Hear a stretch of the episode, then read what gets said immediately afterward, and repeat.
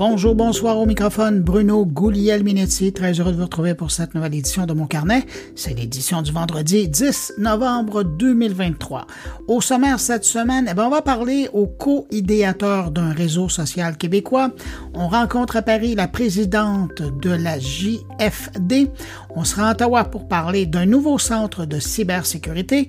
Et puis on se déplace à Québec pour parler de l'Observatoire international sur les impacts sociétaux de l'IA. Sinon, mes collègues sont aussi de la partie. Il y a Thierry Aubert qui va nous parler de robotique en Suisse, Stéphane Ricoul d'influence en temps de guerre et Jean-François Poulain nous parle de l'éthique de l'utilisation des données dans le monde de l'assurance.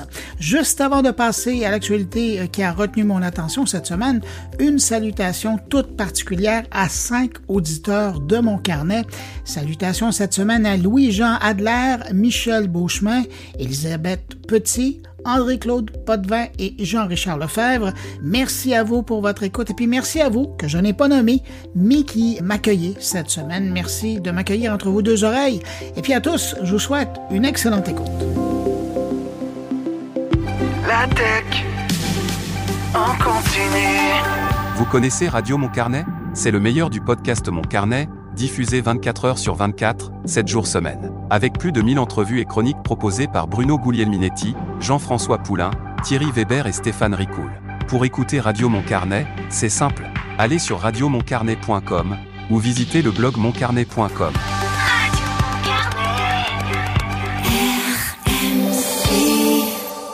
De retour au podcast Mon Carnet, en compagnie Le site Réseau Contact cesse ses activités à la fin du mois. Pour certains d'entre vous, vous direz Ah bon, ça fonctionnait encore? Ben oui, c'était toujours en service. C'est son propriétaire actuel, la société MDF Commerce, qui, cette semaine, a annoncé la nouvelle à travers ses résultats financiers Parallèlement, les 115 000 membres du réseau Contact actuel ont reçu un courriel les avisant que le site cessait ses activités. Le site de rencontre québécois Réseau Contact était en ligne depuis 1996. Ça fait donc 27 ans de service pour ce site qui fermera ses portes à la fin du mois de novembre, le 30 novembre très exactement. Chez MDF Commerce, euh, qui possède également le site d'emploi Jobboom, on dit que la plateforme n'affichait pas de résultats décevants, mais que des investissements auraient été nécessaires pour assurer que la plateforme respecte les nouvelles règles sur la protection de la vie privée au Canada. Vous pouvez penser notamment à la loi 25 au Québec. Malheureusement, aucun porte-parole n'était disponible pour accorder une entrevue pour avoir plus de détails sur cette fermeture et notamment pour préciser ce qu'il adviendrait de toutes ces données privées sur ces milliers de gens qui utilisaient le réseau et même à la limite ce qui est advenu des euh, données des centaines de milliers de Québécois qui ont utilisé le service depuis 27 ans. Cette fermeture arrive dans un contexte où l'entreprise MDF Commerce avait fait des réductions dans ses effectifs, 16 en avril dernier et 10% en début d'année. On parle donc de 110 personnes qui ont été remerciées. On doit donc comprendre que la fermeture de réseau contact va permettre à MDF Commerce de se concentrer sur son offre d'outils de commerce en ligne. Avant d'être dans les mains de MDF Commerce en 2013, le site de rencontre Réseau Contact et accessoirement le site de recherche d'emploi Jobboom étaient des propriétés de Québécois qui ont été vendus à Mediagraph, maintenant MDF Commerce, pour la rondelette somme de 65 millions de dollars. Et à cette époque-là, MDF Commerce possédait déjà le site de vente Les Packs, dont ils se sont départis en 2019 avec un profit de vente de 19 millions. Ça faisait donc euh, de Mediagraph, aujourd'hui MDF Commerce, à cette époque-là, un des gros joueurs de place de marché au Québec. Et si j'en parle aujourd'hui, c'est que le site Réseau Contact a vraiment été un pionnier dans le domaine des sites de rencontres au Québec en ligne dès 1996, je le rappelle, alors que les célibataires de l'époque qui voulaient mettre toutes les chances de leur côté utilisaient les services d'agences de rencontres qui, par exemple, enregistraient des messages vidéo, certains même les diffusaient à la télé, ou encore il y avait ces services d'agences qui avaient un système de boîte vocale sur lesquels on laissait des messages pour les gens qui nous intéressaient. C'est donc dans ce paysage qui semble un peu bizarre aujourd'hui que Réseau Contact débarquait sur le web et venait carrément révolutionner l'approche pour rencontrer un inconnu. Réseau Contact s'adressait au marché des célibataires de 30 ans et plus cette époque-là, donc l'arrivée de Tinder en 2012 n'avait pas vraiment eu d'impact sur leur activité, mais tout de même, la compétition et les nouvelles fonctionnalités des nouveaux joueurs ont forcé Réseau Contact à innover plus vite et à développer des fonctionnalités probablement plus tôt que prévu. À la fermeture du service Réseau Contact, aujourd'hui, les membres ont en moyenne entre 50 et 55 ans et plus de 70 sont âgés de 40 ans et plus. Une nouvelle intelligence artificielle vient de faire son apparition en ligne et cette fois, elle s'adresse aux parents.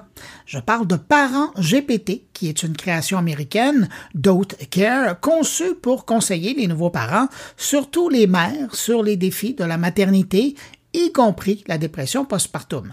Fonctionnant sur une base de données médicales fiables, cette euh, IA est secondée par des experts humains pour plus de précision à un coût de 5 dollars par mois ou 48 dollars à l'année. Il semble que les conseils soient pertinents sur divers succès parentaux, mais dois-je le rappeler, rien ne remplacera l'interaction humaine et le partage de connaissances d'humain à humain lorsque vient le temps de parler de l'éducation des enfants. Depuis juin 2021, on sait que c'est en octobre 2025 que Windows 10 n'aura plus de support technique de Microsoft, n'aura plus de mise à jour fonctionnelle et surtout plus de correctifs. La fin d'un système d'exploitation, c'est toujours un moment d'angoisse pour les responsables de l'informatique dans les organisations, alors que ceux-ci ont investi beaucoup de temps et d'argent pour mettre en place des systèmes pour répondre aux besoins de leur entreprise. Si je reviens sur le sujet, c'est qu'à deux ans de la fin de vie officielle de Windows 10, il y a un mouvement qui se met en place pour demander un report dans la date de péremption du système d'exploitation. Une association, le PIRG pour Public Interest Research Group, a lancé une pétition demandant à Microsoft de prolonger le support de Windows 10 pour éviter l'obsolescence de millions d'ordinateurs non compatibles avec Windows 11. La pétition souligne l'impact environnemental de l'obsolescence des ordinateurs et l'exclusion de 40% des ordinateurs actuellement utilisés en raison des exigences matérielles strictes de Windows 11. Alors que certains utilisateurs passeront à Windows 11, d'autres ne pourront tout simplement pas le faire en raison de problèmes de compatibilité matérielle. Donc la pétition s'oppose à la décision de Microsoft de mettre fin au support de Windows 10 et suggère plutôt que des services de correctifs tiers pourraient être une solution possible pour une utilisation continue. Malheureusement, pour les signataires de cette lettre, il y a peu de probabilité que Microsoft change de position en réponse à la pétition. Cette semaine, il y a un appareil ou un gadget, ça dépend de notre point de vue par rapport à l'appareil, qui attire vraiment l'attention. L'entreprise américaine Humane envisage un monde post-téléphone intelligent et présente son appareil l'AI Pin, un appareil portable vendu au coût de 699 dollars américains, mais attention, plus abonnement mensuel de 24 dollars américains pour le faire fonctionner. Ce dispositif sans écran, qui s'attache magnétiquement au vêtement et utilise une caméra ainsi que des capteurs de profondeur et de mouvement pour savoir un peu où est l'utilisateur. Il est également doté d'un projecteur qui permet de projeter des images dans la paume de sa main et il intègre aussi un haut-parleur pour entendre le son, mais peut aussi se connecter aux écouteurs Bluetooth. L'AI Pin fonctionne avec un système d'exploitation nommé Cosmos, qui est propre à son système, et utilise des euh, intelligences artificielles qui ont été développées par Microsoft et OpenAI. Des intelligences artificielles qui offrent des fonctionnalités comme la rédaction de messages, la traduction de langue et des options d'écoute de musique en continu via Tidal. L'appareil euh, AI PIN sera disponible pour être commandé à compter du 16 novembre. On demeure dans l'actualité numérique de la semaine en allant rejoindre mon collègue Jérôme Colombin, animateur et producteur du podcast Mon Numérique, pour notre débrief transatlantique de la semaine.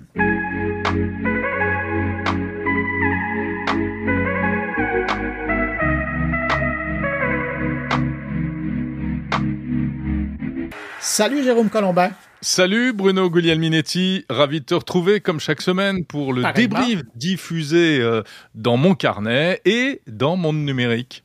Et cette semaine, Bruno, je crois que tu voulais revenir sur cette étonnante panne de ChatGPT.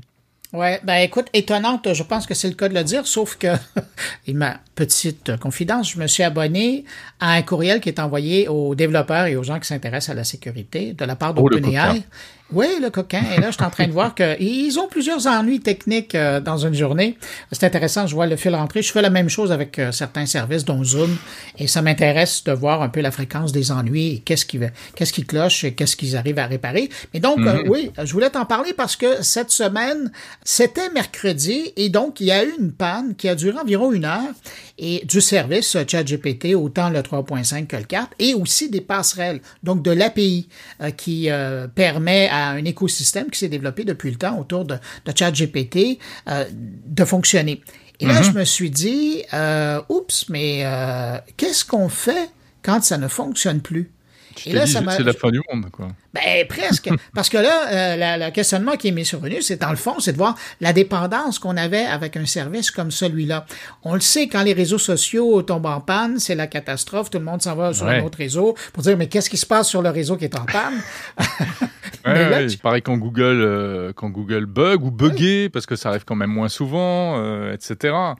Et, et Euh, donc, ouais. c'est ça, ça, ça soulève cette question-là. Et puis, je me suis intéressé au sujet et je me suis rendu compte que, ben, finalement, cette semaine, c'est arrivé à trois occasions où il y a eu des pannes du côté de ChatGPT.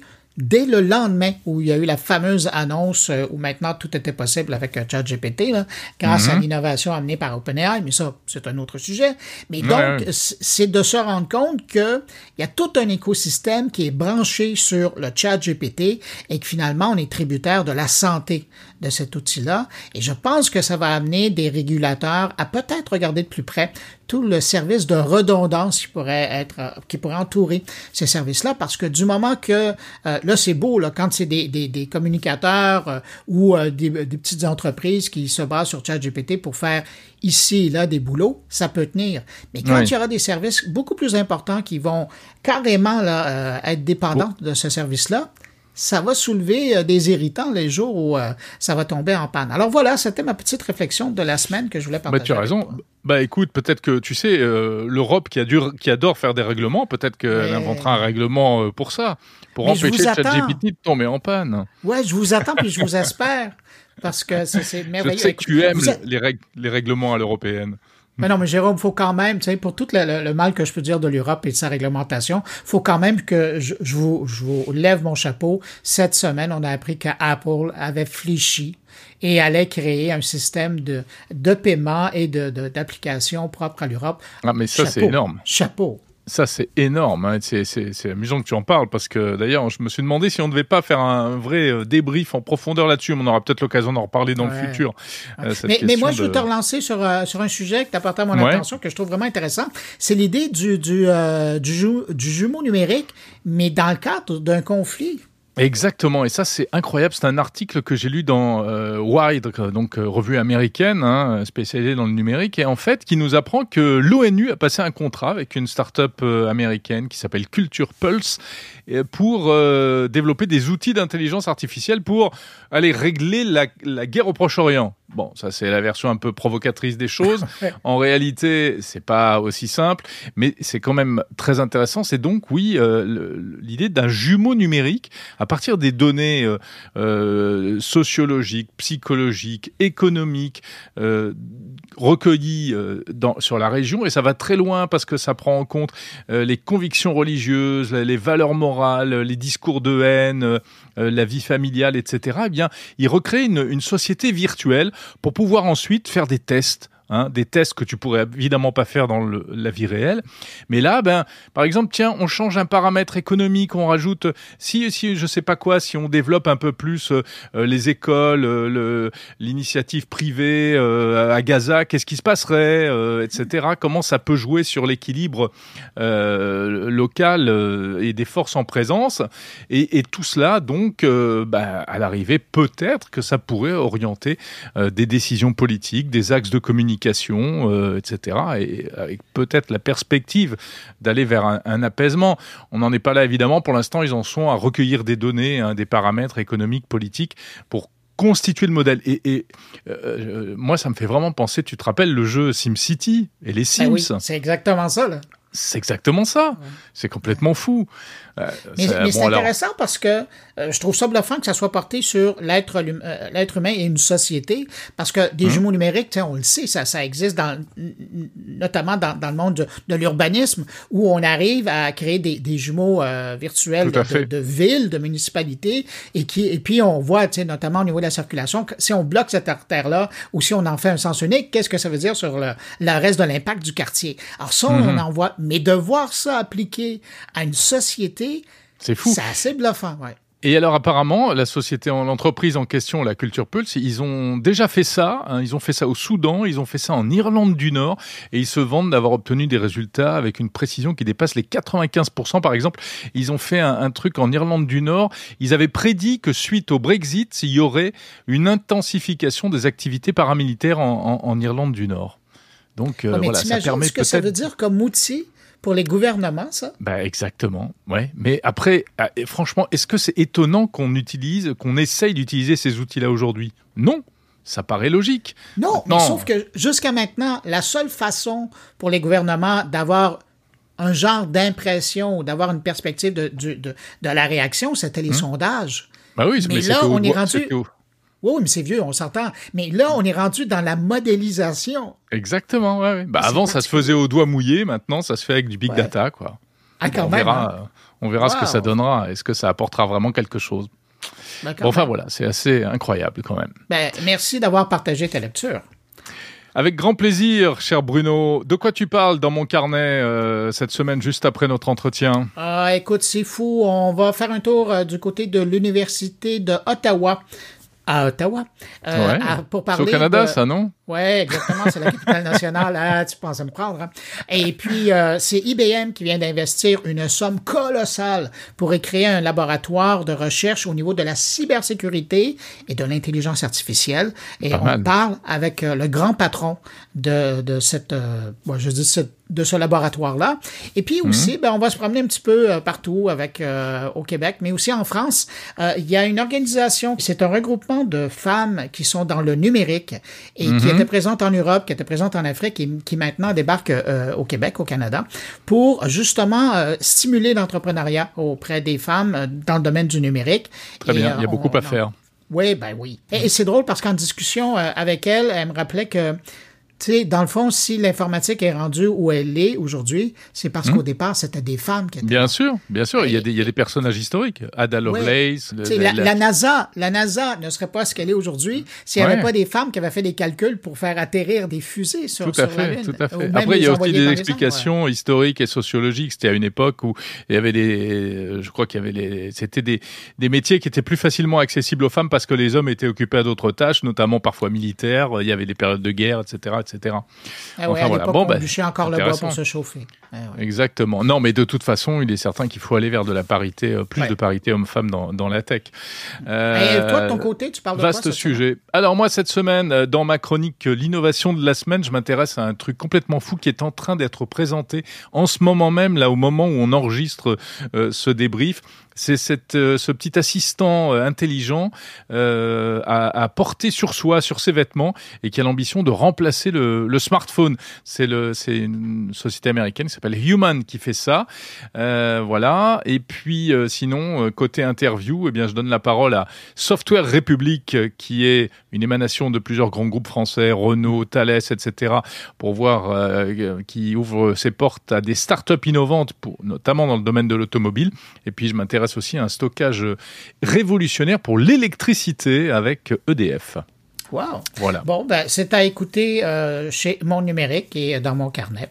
Alors, euh, ben, écoute, moi, je te laisse. Je vais poursuivre mon podcast et puis euh, je te souhaite euh, une bonne fin d'émission. Pareillement, salut Bruno, salut à toi et à tous tes auditeurs. Publicité. Vous cherchez à propulser votre entreprise vers l'avenir numérique? Ne cherchez pas plus loin. Le réseau des CCTT, le réseau des centres collégiaux de transfert de technologies et de pratiques sociales novatrices et leur escouade numérique est là pour vous. Cette escouade est composée de 14 centres de recherche appliqués répartis à travers le Québec qui s'adressent spécifiquement à la transformation numérique. Que vous ayez besoin d'aide technique, de recherche appliquée, d'informations pointues ou même de formation sur les dernières avancées technologiques, ben, c'est toute une équipe d'experts qui prêts à relever tous les défis, notamment en matière de transformation numérique. Le réseau des CCTT, c'est votre partenaire pour l'innovation et la croissance. Pour en savoir plus, consultez monsuccèsnumérique.ca. Pour commencer les entrevues de la semaine, on parle d'un groupe de Québécois qui sont à travailler à l'élaboration d'un réseau social québécois. Est-ce que j'ai attiré votre attention? Le nom de ce nouveau réseau social pour le moment, c'est Nouvelle Place. Et pour en savoir plus sur cette initiative, on rejoint à l'instant deux des trois protagonistes, Steve Pro et Claude Poulain. Bonjour, messieurs. Bonjour. Bonjour. Qu'est-ce que c'est la Nouvelle Place? Ben, la nouvelle place, c'est simplement une, une ambition pour l'instant, c'est le désir de faire un média social pour le Québec. Euh, évidemment en réaction avec ce qui s'est passé, le blocage des nouvelles par Meta. Donc, euh, c'est à peu près à ce moment-là, pour la petite histoire, c'est à peu près à ce moment-là, donc fin de l'été, que j'ai publié sur LinkedIn d'abord, puis dans, dans le Devoir ensuite, une lettre disant que ce serait le fun que les médias, que les créateurs de contenu s'associent pour faire notre, notre média social qui correspond, qui respecterait des règles éthiques que ne respecte pas Meta en ce moment. Et quand cette lettre-là a été publiée, Claude m'a écrit, Claude qui est président de Néo-Média, me disant que eux avaient ce projet-là en cours d'un média social québécois. Donc, on s'est dit, ben, mettons en commun nos forces, nos, nos, ambitions respectives, puis faisons un projet commun. Puis c'est comme ça qu'est arrivée la nouvelle place. Claude, qu'est-ce qui vous intéressait de cette vision d'une nouvelle place comme ça? Ben, en fait, euh, on est dans l'univers des médias. On est, on est déjà éditeur de médias euh, au Québec. Puis, euh, on développe des plateformes pour aider les médias à, à faire la transition vers le numérique. Puis, la fin de Meta, en fait, Meta qui coupait l'accès au, au, au, contenu des médias sur sa plateforme, nous a fait dire que, il me semble que c'est le temps. Là. il y avait beaucoup d'autres petites choses autour qui, qui étaient des irritants, mais ça, c'était le plus gros irritants. Puis, dans la population, je me fais accrocher encore à toutes les semaines aujourd'hui, puis avant, c'était à tous les jours pour me dire Hey, euh, j'ai plus accès à tes nouvelles. C'est dans, c'est dans mes plates. Qu'est-ce que je peux faire? Ça fait que j'ai un peu cette idée-là. On se rend compte que l'infrastructure du numérique actuellement est, on le sait, gérée par des géants numériques qui peuvent prendre toutes les décisions. Et je pense que l'histoire de Meta nous a fait réaliser qu'on n'est pas maître de nos infrastructures numériques, mais pas du tout, alors qu'on en, on en dépend énormément. Alors, il y a peut-être un modèle à changer actuellement, c'est un peu ce qu'on aimerait faire avec la nouvelle place. J'aimerais ça que ça crée un mouvement, qu'il y ait d'autres groupes comme nous autres qui aient envie aussi de se dire, ben, on prend possession de cet outil-là numérique, qui sont, c'est centraux dans nos vies, ces outils-là. On en prend possession, on n'en fait pas une machine à faire du profit, on, on en fait on l'utilise pour le bien commun. C'est un peu ce qu'on veut faire. Est-ce que vous avez des exemples quelque part ailleurs dans le monde où euh, il existe des plateformes de réseaux sociaux euh, qui sont propres au pays? J'en connais pas. Ben, qui sont, ben, dans notre modèle, il faut dire que le modèle, c'est une coopérative qu'on propose. Donc, c'est pas un média social qui serait détenu par l'État. Euh, on espère qu'il va y avoir un financement de l'État, mais ce sera pas une, comme Radio-Canada, une société d'État. Ça, ça va être vraiment une coopérative qui va être les membres de cette coopérative-là, ça va être des médias, des créateurs de contenu, aussi des, des membres corporatifs, institutionnels. On peut penser à des, à des villes et des membres individuels aussi, donc ceux qui vont consulter euh, tout ça. Donc, vraiment, l'innovation qu'on fait, là, c'est de faire un média social sous la forme d'une coopérative avec cette logique-là de membres. Euh, ça, je ne sais pas si ça existe, moi, je n'en connais pas. Je sais qu'il y a certaines initiatives de euh, regroupement de médias sociaux un peu plus OSBL, je pense à Passerelle, mm-hmm. euh, qui existent, mais euh, c'est des, des, initiatives qui sont encore, en tout cas, pas, pas, assez connues pour que j'en connais pas là, de, très, très connues. Claude, parce que dans vos réponses, j'entends beaucoup, bien évidemment le mot média social, mais j'entends beaucoup médias aussi. Est-ce que le fondement de ces réseaux sociaux-là, ce serait les médias québécois qui pourraient diffuser de l'information ou est-ce que vous êtes vraiment en train de créer une communauté où on retrouverait aussi des médias? Ben, le fondement, à la base, oui, c'est euh, la prémisse qui m'a attiré là-dedans, c'est les médias, mais j'ai toujours été interpellé, ça fait plusieurs années, euh, sur la création de contenu. Je l'ai dit à plusieurs personnes, comment ça que tu n'es pas payé pour publier du contenu sur Facebook? Tu fais vivre une machine puis tu n'es pas payé. Les créateurs de contenu sont exploités par Facebook, puis par ces grandes.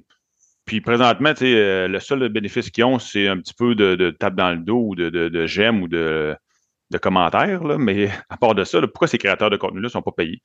Donc, euh, oui, on veut faire vivre. Puis je pense que le, le fait que le- les médias sont un groupe euh, important, surtout les médias régionaux au Québec, qui sont, sont un grand groupe, vont pouvoir alimenter cette machine-là rapidement. On a un message à passer, puis tout le monde va pouvoir être à l'intérieur puis commencer à publier.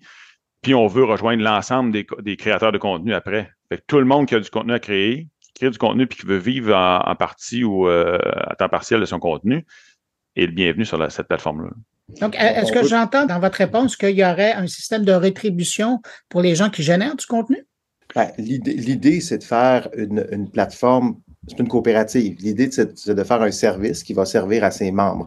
Les membres, ce sont des créateurs de contenu, des médias qui diffusent leur contenu à travers cette plateforme-là, qui s'en servent pour aller chercher un nouveau public.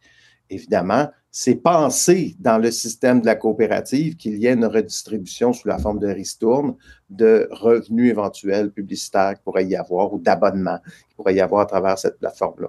Donc, c'est pensé à la base de le faire en partenariat avec ceux qui fournissent le contenu, ce qui me semble extrêmement logique. Oui, tout à fait. Mais, mais ce que je trouve euh, intéressant, c'est que vous le savez, hein, la logique sur les, sur les réseaux sociaux, les médias sociaux, il y a, il y a aussi des cas où ce ne sont pas des grands médias qui sont là, ce sont des Non. individus, ce qu'on Mm. Dans les influenceurs, là, qui arrivent à générer beaucoup de trafic. Est-ce que ces gens-là aussi pourraient devenir membres de la coop et, et- et obtenir du financement dans dans la redistribution? Oui. C'est le but. En fait, je pense qu'on ne peut plus faire abstraction du fait que les créateurs de contenu existent aujourd'hui. Ils sont nés avec l'apparition des médias sociaux. Je pense qu'ils sont une force aussi dans notre paysage culturel. Il y a des gens qui se sont démarqués là-dedans. C'est pas toute de la merde, là. Souvent, on regarde ça un peu de haut, les influenceurs, mais il y en a qui font un sacré bon travail, aussi bon que certains médias. Euh, donc, moi, je les inviterais dans cette plateforme-là tout simplement parce qu'ils existent, ils font partie. C'est une plateforme de découvrabilité. Hein. Ce qu'on veut, là, c'est faire en sorte que le contenu québécois qui est produit soit découvert. Donc, ça, c'est la grande mission cardinale de, euh, cette plateforme-là. On trouve ça triste qu'aujourd'hui, le contenu québécois soit inondé dans des contenus américains, étrangers. Puis on le voit, là, on regardait, la semaine dernière, les chiffres de Spotify, que 8% de musique québécoise. On pourrait dire la même chose avec le livre, on pourrait dire la même chose avec les médias québécois.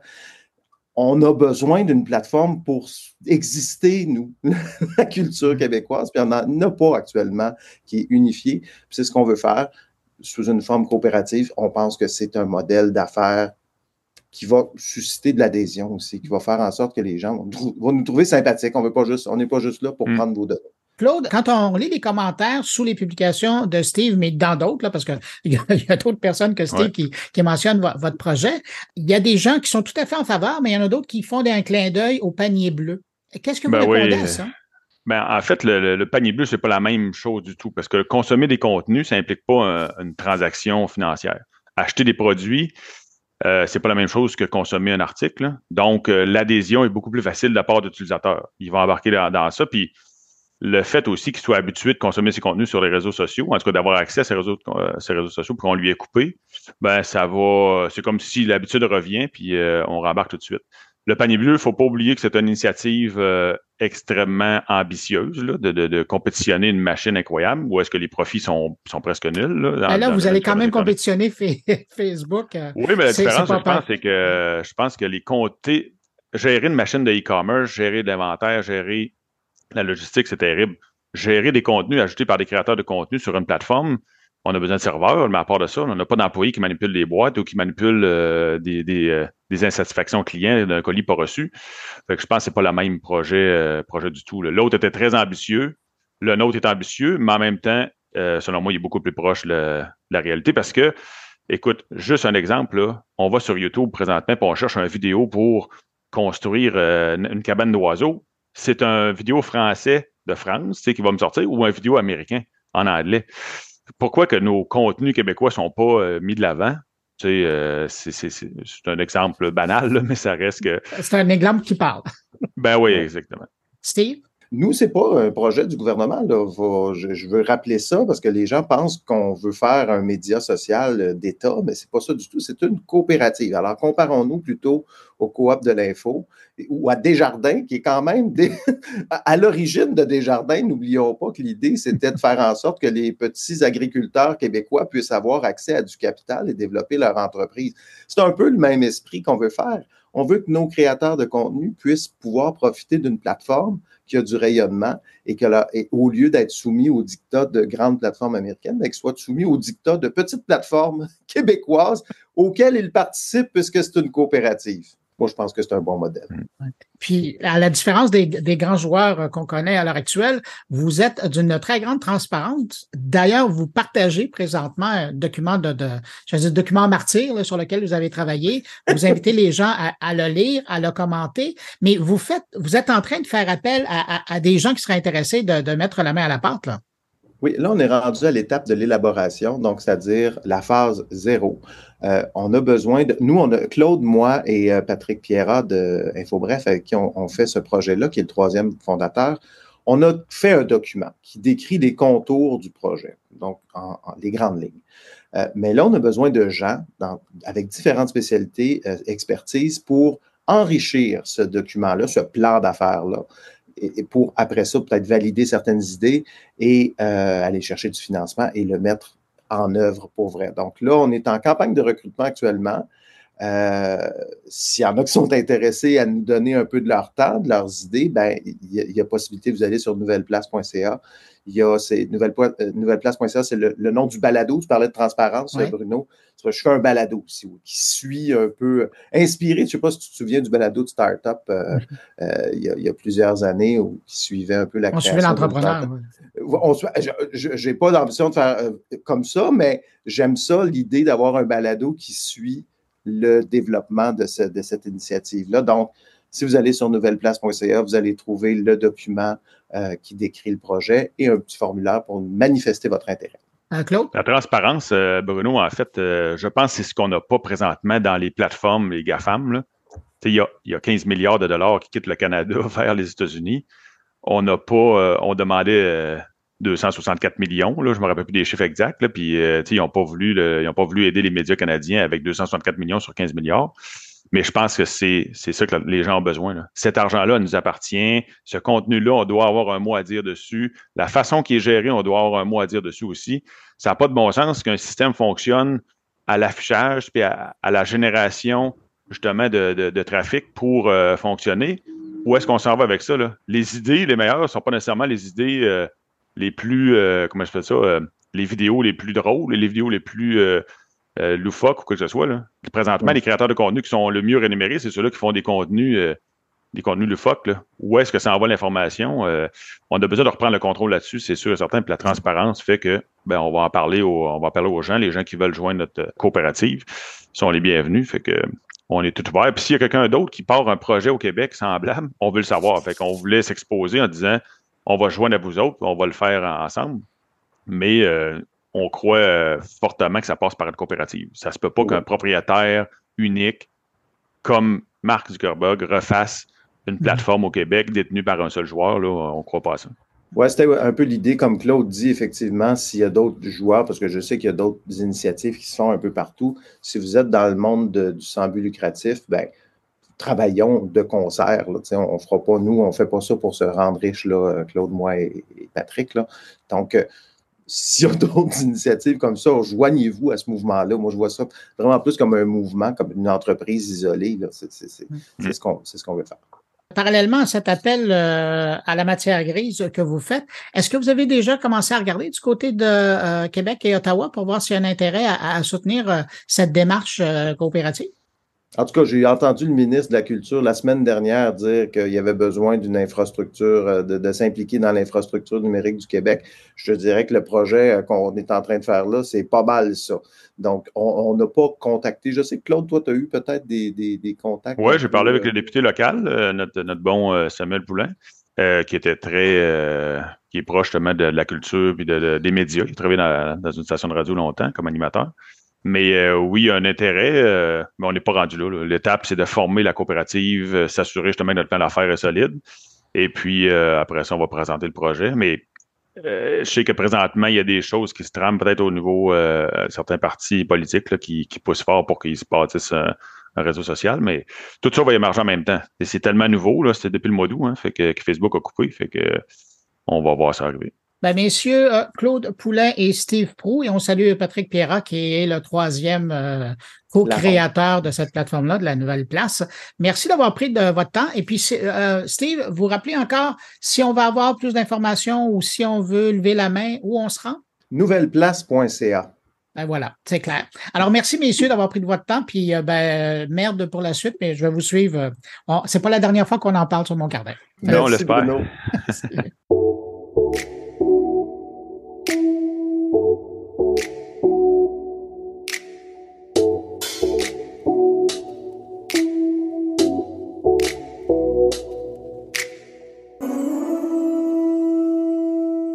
Est-ce que vous connaissez la journée de la femme digitale? C'est un événement et des actions qui se tiennent depuis 11 ans en Europe et en Afrique. Eh bien, pour la 12e édition, changement de nom, on parle maintenant de la JFD et on ajoute le Canada dans le groupe en gardant toujours comme mission de promouvoir les femmes dans le numérique. Pour nous présenter l'organisme qui arrive au Canada, sa mission, ses activités autour de l'entrepreneuriat féminin dans la tech, j'accueille la présidente de la JFD. Bonjour Delphine Rémy-Boutan. Bonjour. Est-ce que vous pourriez m'expliquer comment c'est arrivé il y a 12 ans l'idée de créer à l'époque la journée de la femme digitale? Bah, à l'époque, donc moi je suis entrepreneur et investisseur et euh, il y a 12 ans, 13 ans, enfin, je, travaillais euh, à Londres et je voulais rentrer en France pour entreprendre. J'étais beaucoup invitée à des événements pour prendre la parole sur des sujets tech et innovation puisque je travaillais auparavant euh, chez un, grand géant de, l'informatique. J'étais souvent la seule femme autour de la table à prendre la parole. Or, je ne suis pas la seule femme de la tech et de l'innovation. Et je trouvais euh, étonnant que euh, les femmes ne soient pas régulièrement invitées à ces tables rondes. Donc c'est pour ça que je me suis dit, il faut créer, euh, au même titre que la journée de la femme du 8 mars, il faut créer un événement qui s'est appelé la journée de la femme digitale avec cette ambition que chaque entreprise, chaque personne se l'approprie comme au même titre que la journée de la terre, la journée de la gentillesse, la journée de l'échec, que ça soit vraiment quelque chose qui soit universel. Et euh, c'est ce que c'est devenu au fil des années. Un événement à part entière, le 17 avril, tous les ans, beaucoup d'entreprises et de femmes de la tech et d'innovation célèbrent cette journée pour se rappeler que euh, c'était les femmes qui étaient euh, beaucoup aux, manettes de ces sujets d'informatique et que aujourd'hui on peine à, passer le cap des 50% euh, dans, ce domaine et puis bien sûr dans tous les autres. Mais en tout cas, c'est celui qui m'intéresse. Avant de parler de vos activités, justement, parce que vous faites un clin d'œil au passé, qui, euh, sans les femmes, euh, ben, on ne serait pas rendu où, on est aujourd'hui. Quand vous regardez, disons, les 12 dernières années, et vous le dites, euh, longtemps, vous avez été la seule femme invitée. Aujourd'hui, on en voit de plus en plus, mais est-ce que la situation s'est vraiment améliorée? Parce que vous êtes très présente en Europe, vous, vous l'êtes aussi en Afrique, là maintenant vous arrivez au Canada, mais quand vous regardez dans l'ensemble, comment vous, vous pourriez décrire la situation? Bah, la situation euh, aujourd'hui, euh, elle est que on est en train d'écrire le futur dans l'inégalité la plus totale, puisque les femmes sont sous-représentées dans ce domaine qui représente le futur. 15% de femmes ingénieures, euh, 10% de femmes dans l'intelligence artificielle, euh, pas assez de femmes ingénieures, euh, 98% des fonds de capital risque euh, vont aux hommes versus 2% aux femmes euh, pour l'investissement. Euh, donc les chiffres sont pas sont pas bons, mais je, crois en, l'optimisme de la volonté et je crois que il faut montrer davantage de rôle modèle pour que des femmes et des jeunes filles se disent euh, je peux y aller, euh, ce n'est pas un secteur qui est euh, uniquement pour les hommes. Puis entre autres à la JFD depuis depuis 13 ans, montrer des rôles modèles au travers entre autres le, le prix Les Margaret. Donc oui, le constat est, pas, glorieux, en tout cas pas encore, mais on peut encore changer les choses, il y a encore de l'espace pour faire bouger les lignes, et puis euh, il y a surtout euh, un espace pour euh, créer aujourd'hui des entreprises à impact qui, vont changer le monde en mieux grâce à la te technologie, Parce qu'aujourd'hui, on le sait, les investissements vont autour de ces entreprises-là. Et la bonne nouvelle, c'est qu'il y a de plus en plus de femmes entrepreneurs qui aujourd'hui se lancent, créent des entreprises. Et les investisseurs, euh, bah, nous, notre rôle, c'est d'aller flécher ces investissements futurs pour justement euh, euh, leur donner accès à, l'investissement qu'elles méritent pour, pouvoir créer des entreprises et accélérer vite leur croissance et monter euh, en compétences aussi au travers des formations. Et c'est aussi des choses qu'on fait beaucoup euh, à la JFD. Donc, nous, on a trois piliers euh, d'action qu'on mène avec passion et avec une énergie décuplée en Europe, en Afrique et maintenant au Canada. la formation, l'éducation, l'accès au financement et cette troisième, cette troisième axe des rôles modèles qui, à mon sens, peut vraiment faire changer les choses. Puis vous disiez l'importance de montrer des femmes qui percent, qui font des choses. Et, et est-ce que c'est pour ça que vous avez créé les prix Margaret? Absolument. C'est pour vraiment susciter des vocations et donner envie à des jeunes filles qui aujourd'hui, hein, les, les, les, les, études le montrent qu'elles estiment que le, le, numérique, la technologie, c'est trop technique pour elles, alors que les garçons, eux, pensent que ça leur va et que c'est quelque chose dans lequel ils peuvent, ils peuvent exceller. Donc aujourd'hui, nous, ce qu'on dit, c'est que la technologie, en fait, est un, est un levier d'émancipation pour les jeunes filles et que c'est aussi des métiers qui peuvent se déployer partout, dans toutes les entreprises. Aujourd'hui, de dire qu'il y a un secteur de la tech est une, aberration. Il n'y a pas de secteur tech. Tout est technologique. Et elles peuvent intégrer des entreprises qui ne sont pas du tout euh, technologiques, mais qui ont besoin euh, aujourd'hui de se digitaliser, de se transformer euh, et de faire mieux pour la planète. et donc, c'est tout des pans entiers de d'économie, la médecine, la finance, qui se transforment grâce à la technologie. Nous, on pense que aujourd'hui, s'il est en particulier pour euh, le prix de la relève, hein, pour, pour ces jeunes filles de 7 à 18 ans qu'on a lancé euh, au moment du Covid, hein, puisqu'on l'a pas lancé tout de suite en, en, 2012 2013 quand on s'est lancé, mais on l'a lancé au, moment euh, où justement bah, les, jeunes avaient, avaient des difficultés à, s'imaginer un, futur un peu meilleur dans ces difficultés qu'on a connues avec ces confinements à répétition de leur dire euh, allez-y, euh, imaginez des projets qui peuvent changer le monde grâce à la technologie et nous, on va vous aider à, faire que votre projet soit, une réalité. Donc aujourd'hui, nous, ce qu'on veut faire en montrant euh, ces rôles modèles, c'est lever des freins. Euh, c'est chez ces jeunes filles, mais aussi ces femmes, avec de montrer des, exemples, des rôles modèles accessibles. Parce que il euh, y a rien de pire qu'un rôle modèle euh, inaccessible euh, parce que du coup il est complètement contre-productif. C'est comme l'armée romaine, il faut montrer un, grand nombre de, femmes et de jeunes filles qui réussissent et qui le font de façon très différente. Parce que justement c'est ça aussi qui est intéressant, c'est cette diversité, diversité des genres, mais aussi diversité des idées, diversité des projets qui va faire que on va encourager finalement toute cette nouvelle génération à prendre à bras le corps des sujets comme euh, l'intelligence artificielle, euh, la big data, euh, le web 3, etc., etc., qui sont aujourd'hui, on ne peut pas faire sans en fait, et on le fera de moins en moins. Et c'est pour ça qu'on a besoin de ces architectes du monde de demain qui soient aussi bien des hommes que des femmes. Si on se parle aujourd'hui, c'est que vous vous intéressez au Canada. Pourquoi le Canada et pourquoi maintenant? Alors, pourquoi le Canada? D'abord, alors pour deux choses. Un, parce que la JFD et les startups en général ont des ambitions internationales. Toute startup, toute entreprise qui, euh, qui accélère et qui veut euh, accroître euh, sa compétitivité et ses parts de marché se doit d'avoir une vision internationale. Donc nous, à la JFD, puisqu'on est un accélérateur de startups, accélérateur de croissance pour, pour les startups tech, on, on se doit d'avoir cette, cette vision internationale.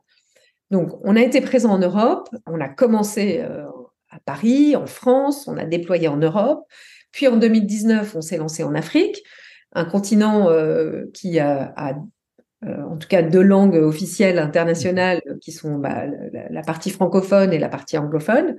Et on a déployé nos actions au Sénégal, au Rwanda, au Gabon, au Nigeria, etc., Kenya, au Cameroun, Côte d'Ivoire, etc.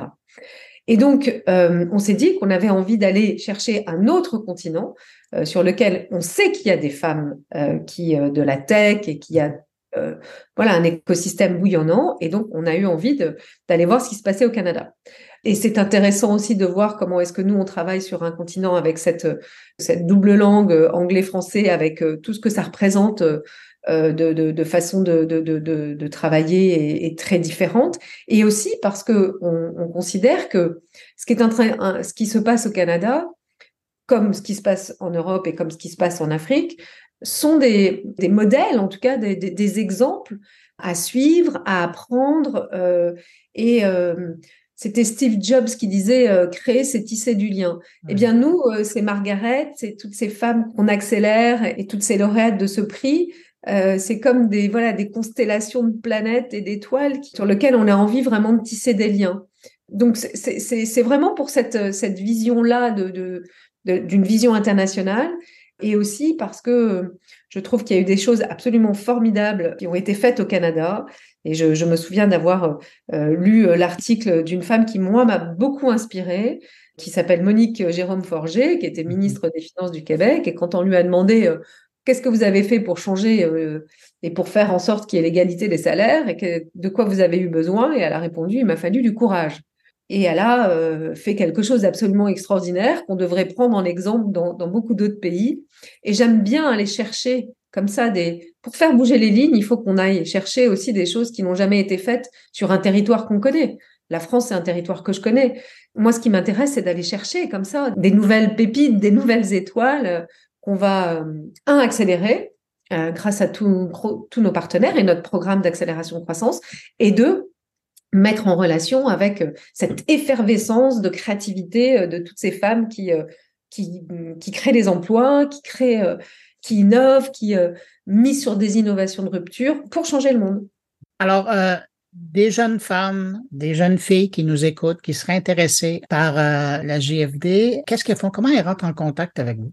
Alors, elles vont sur, à partir du 8 novembre, on va lancer donc l'appel à candidature sur joinjfd joinjfd.com, euh, J-O-I-N-J-F-D.com, John JFD, pardon, c'est un anglicisme, johnjfd.com, où là, elles pourront euh, télécharger l'appel à candidature.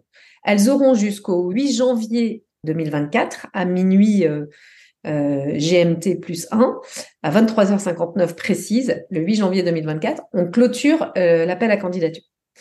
Donc elles ont vraiment, voilà, elles vont, elles vont, elles peuvent toutes, femmes entrepreneurs, donc des femmes qui, euh, qui ont créé des entreprises, des startups tech, des femmes intrapreneurs, donc des femmes qui portent des projets de transformation numérique dans les entreprises, donc des femmes de grands groupes qui euh, seront, euh, ont également leur catégorie. Et puis la dernière, la, relève, les, nos Margaret, nos, nos, jeunes espoirs, celles qui, qui prendront la relève. Et elles, il faut qu'elles aient de 7 à 18 ans et elle, elle présente pas un projet, elle présente une idée qui peut changer le monde.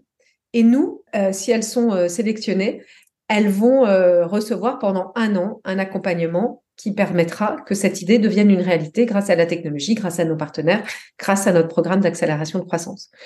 Donc voilà, elles, et elles peuvent aussi nous écrire à jfd at thebureau.fr, mais vraiment d'aller sur le site et d'aller télécharger cette candidature est assez simple on n'a pas beaucoup de critères parce que euh, j'aime pas euh, enfermer euh, dans des cases des personnes créatives parce que les entrepreneurs, c'est forcément des gens très créatifs, des entrepreneurs, des intrapreneurs.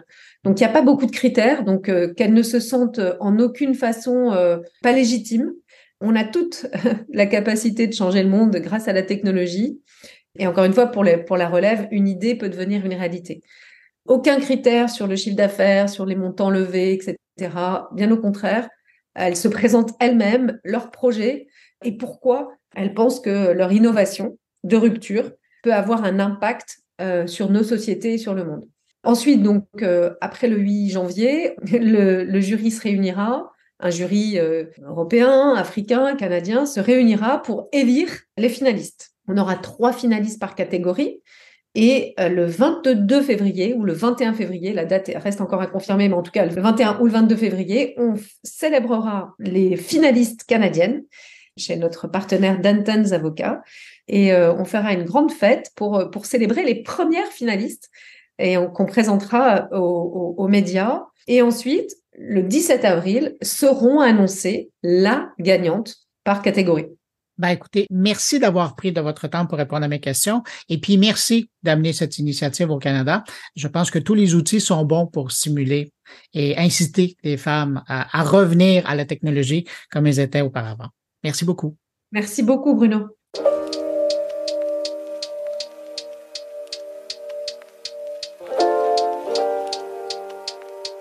Le fabricant IBM s'associe à l'Université d'Ottawa pour ouvrir un centre de cybersécurité pour y offrir des formations avancées par le biais de simulations réalistes pour préparer les gouvernements et les entreprises aux cyberattaques. Ce partenariat inclut également des programmes académiques et des certifications professionnelles pour renforcer la défense contre les cybermenaces.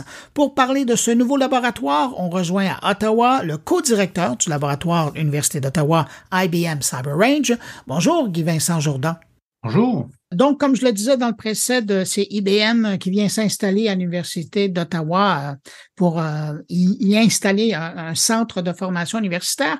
Qu'est-ce que ça vous amène à vous? Ben, ça nous amène un partenaire euh, crédible. Ça nous amène des nouvelles idées. Ça nous amène de, nouveaux contacts. les clients d'IBM, quand ils viennent euh, dans ce centre de formation, on leur parle, euh, on parle de leurs problèmes et, et de, leur, de leurs défis. Donc ça nous permet, ça nous permet d'établir de nouvelles relations. Mais ça, se, euh, passe, ça se passait comment avant l'arrivée de ce, de ce centre-là? Alors avant l'arrivée de ce centre, on a une collaboration avec IBM. Si, si vous parlez d'IBM, ça, ça, ça fait au-delà de 15 ans maintenant que personnellement, je travaille avec IBM en recherche. Donc moi, je, fais la recherche en cybersécurité et euh, ma recherche est financée principalement par IBM depuis depuis 15 ans. Donc euh, on, a une, une, longue histoire de collaboration. IBM a toujours été un partenaire, euh, un soutien fidèle pour, pour pour ma recherche et pour mes étudiants. Et au cours des années, on a développé plusieurs programmes de recherche, plusieurs, euh, plusieurs, euh, plusieurs solutions qui ont été régulièrement intégrées dans les produits et les services d'IBM. Euh, ça aussi, ça a permis à un nombre de mes étudiants de, de, de rencontrer les équipes d'IBM, d'aller sur place. C'est un IBM, c'est quelque chose, c'est immense évidemment. Euh, et les et les IBM sécurité, donc la, la, la partie d'IBM à laquelle je, je travaille, euh, c'est aussi éclaté sur, le, sur, la terre entière. Il y, a, il y a des, même chaque équipe est généralement distribuée. C'est pas du tout euh, localisé comme euh, comme comme organisation. Donc euh, on a régulièrement des appels avec des gens comment selon le problème auquel sur lequel on travaille. Euh, on, on, est amené à, à, à discuter avec des, des, des gens d'IBM sur euh, qui travaillent en, euh, en Irlande, en, en Allemagne, en, en au Taïwan, euh, aux États-Unis évidemment, au Canada et en, en, Israël. On a envoyé des étudiants là-bas. Donc c'est vraiment très intéressant comme comme comme problème. Et à travers IBM aussi, on a travaillé avec on travaille encore avec leurs contacts. Donc, euh, donc pour nous, ça, ça, nous, ça nous ouvre un, monde qui nous serait simplement pas, pas, pas ouvert sinon. Mais, pour les, mais, mais le fait que maintenant, il y a un centre euh, de formation sur euh, le campus de l'Université mmh. d'Ottawa, qu'est-ce que ça va changer au quotidien des étudiants?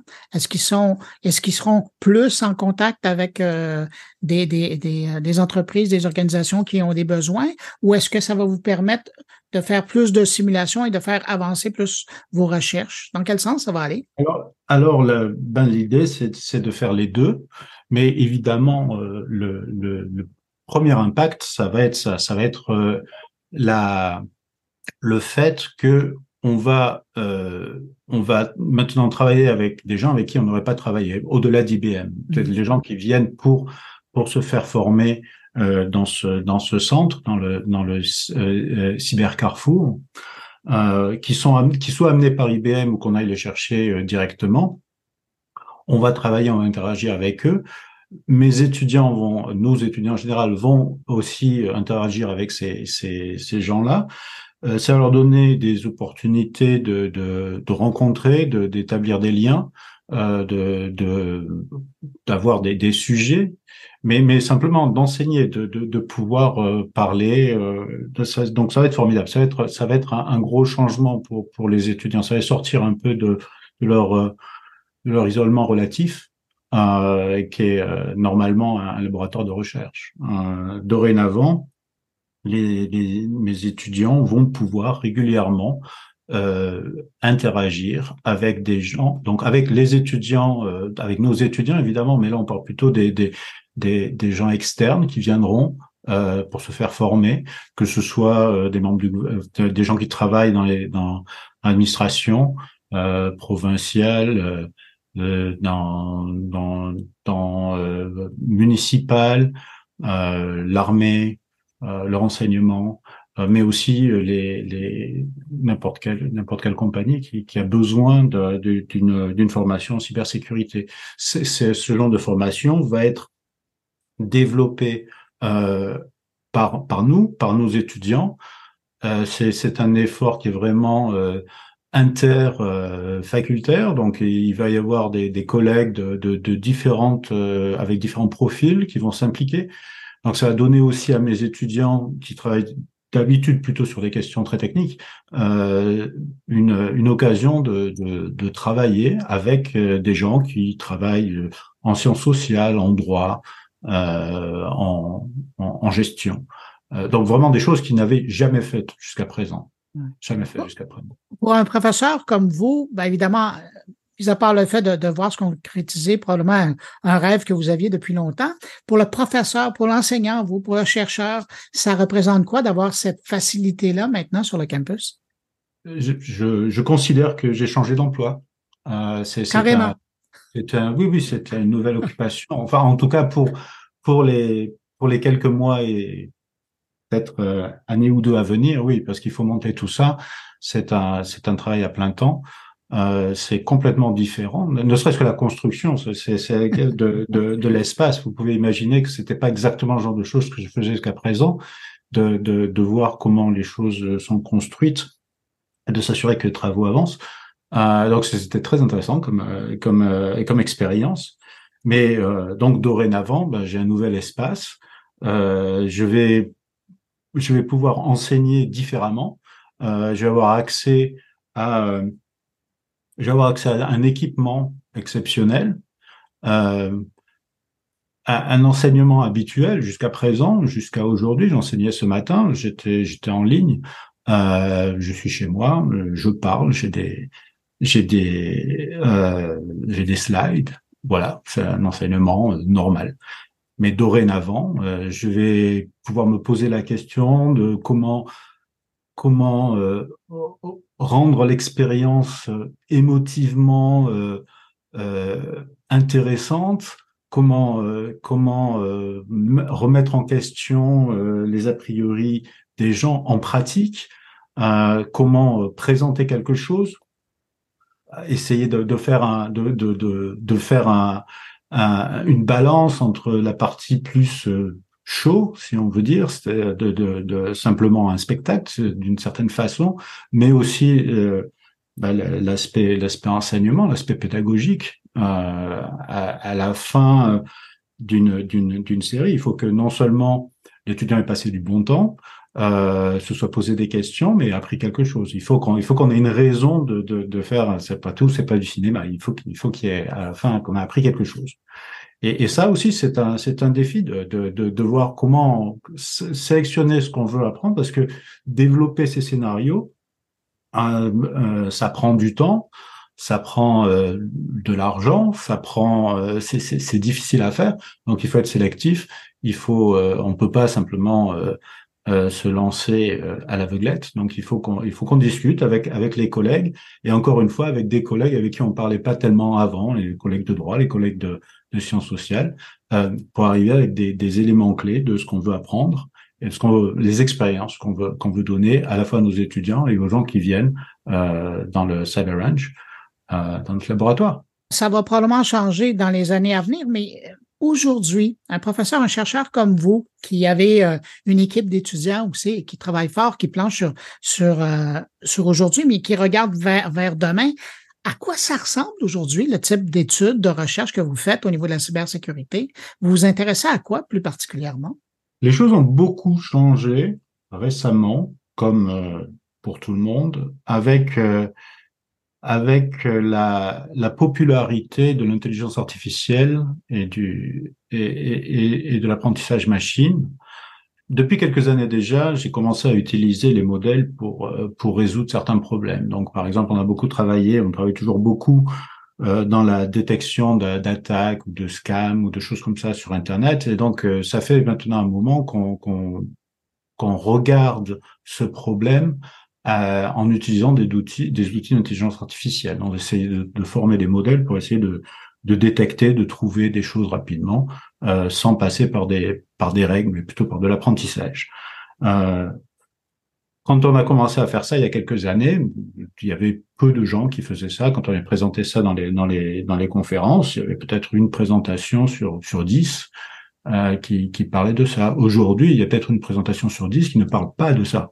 C'est euh, euh, tout le monde, tout le monde utilise ce genre de choses. Donc pour nous, c'est un outil euh, qu'il nous faut vraiment maîtriser. Et moi, en tant que chercheur en sécurité, ça m'intéresse d'utiliser cet outil pour résoudre mieux des problèmes que je savais ou que je savais pas résoudre avant. Euh, je suis aussi très intéressé par les conséquences en sécurité de la, du déploiement de ces systèmes. C'est-à-dire que ces systèmes sont peut-être euh, capables de, de résoudre des problèmes qu'on ne savait pas bien résoudre avant, mais ils ont aussi leurs propres failles.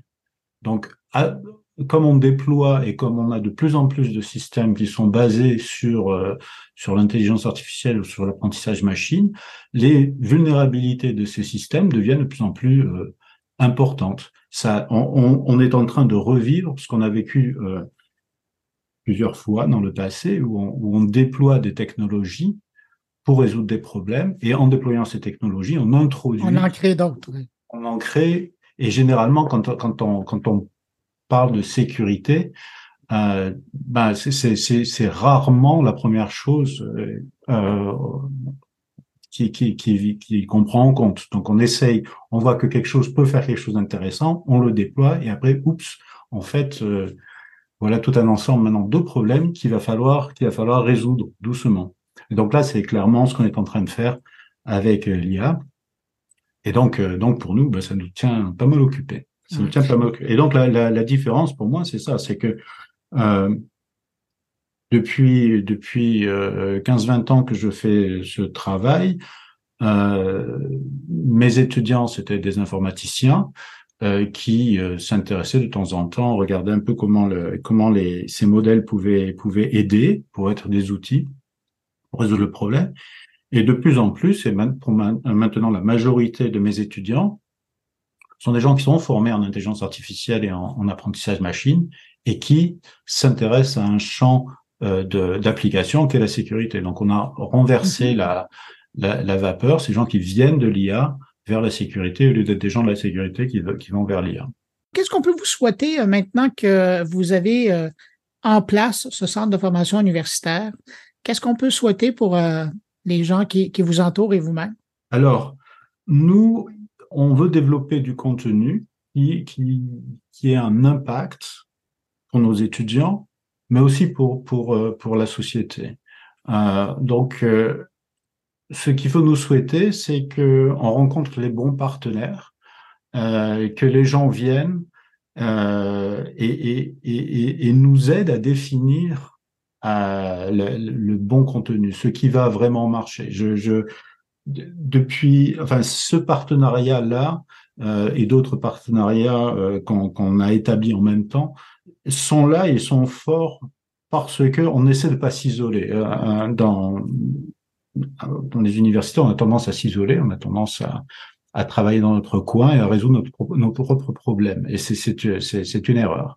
Euh, et donc, euh, j'espère beaucoup de cette, de cette interaction euh, pour nous aider non seulement à développer le contenu pédagogique qui, qui est nécessaire, qui marche, que les, que les partenariats nous permettent de, de, faire plus que simplement euh, définir de, de l'enseignement, mais aussi de définir des méthodes, euh, résoudre des problèmes qui soient plus généraux, et, euh, et aussi que, que à travers ces interactions, euh, on, on, puisse définir de nouveaux problèmes de recherche, parce que quand même on est une, une institution de recherche. Donc l'enseignement, c'est, euh, disons, la moitié de notre préoccupation, l'autre moitié, c'est la recherche, et on veut utiliser cet espace euh, pour euh, pour faire pour augmenter l'impact de notre recherche, la rendre aussi euh, plus multidisciplinaire euh, et, et, et, et, différente. Enfin, faire faire faire des choses qu'on n'a pas faites jusqu'à présent, c'est quand même une une, une opportunité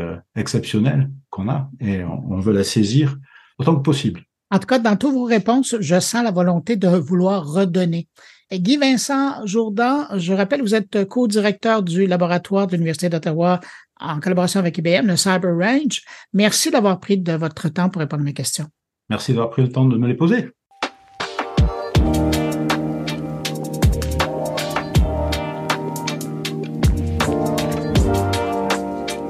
Une époque où l'intelligence artificielle et le numérique prennent une place importante dans nos vies, les questions d'éthique et d'impact sociétal sont plus pertinentes que jamais. C'est dans ce contexte que l'OBVIA, l'Observatoire international sur les impacts sociétaux de l'IA et du numérique, vient de recevoir une subvention de 15 millions de dollars des fonds de recherche du Québec. On dit que ce financement servira à stimuler la recherche interdisciplinaire, renforcer la formation scientifique et susciter le débat public.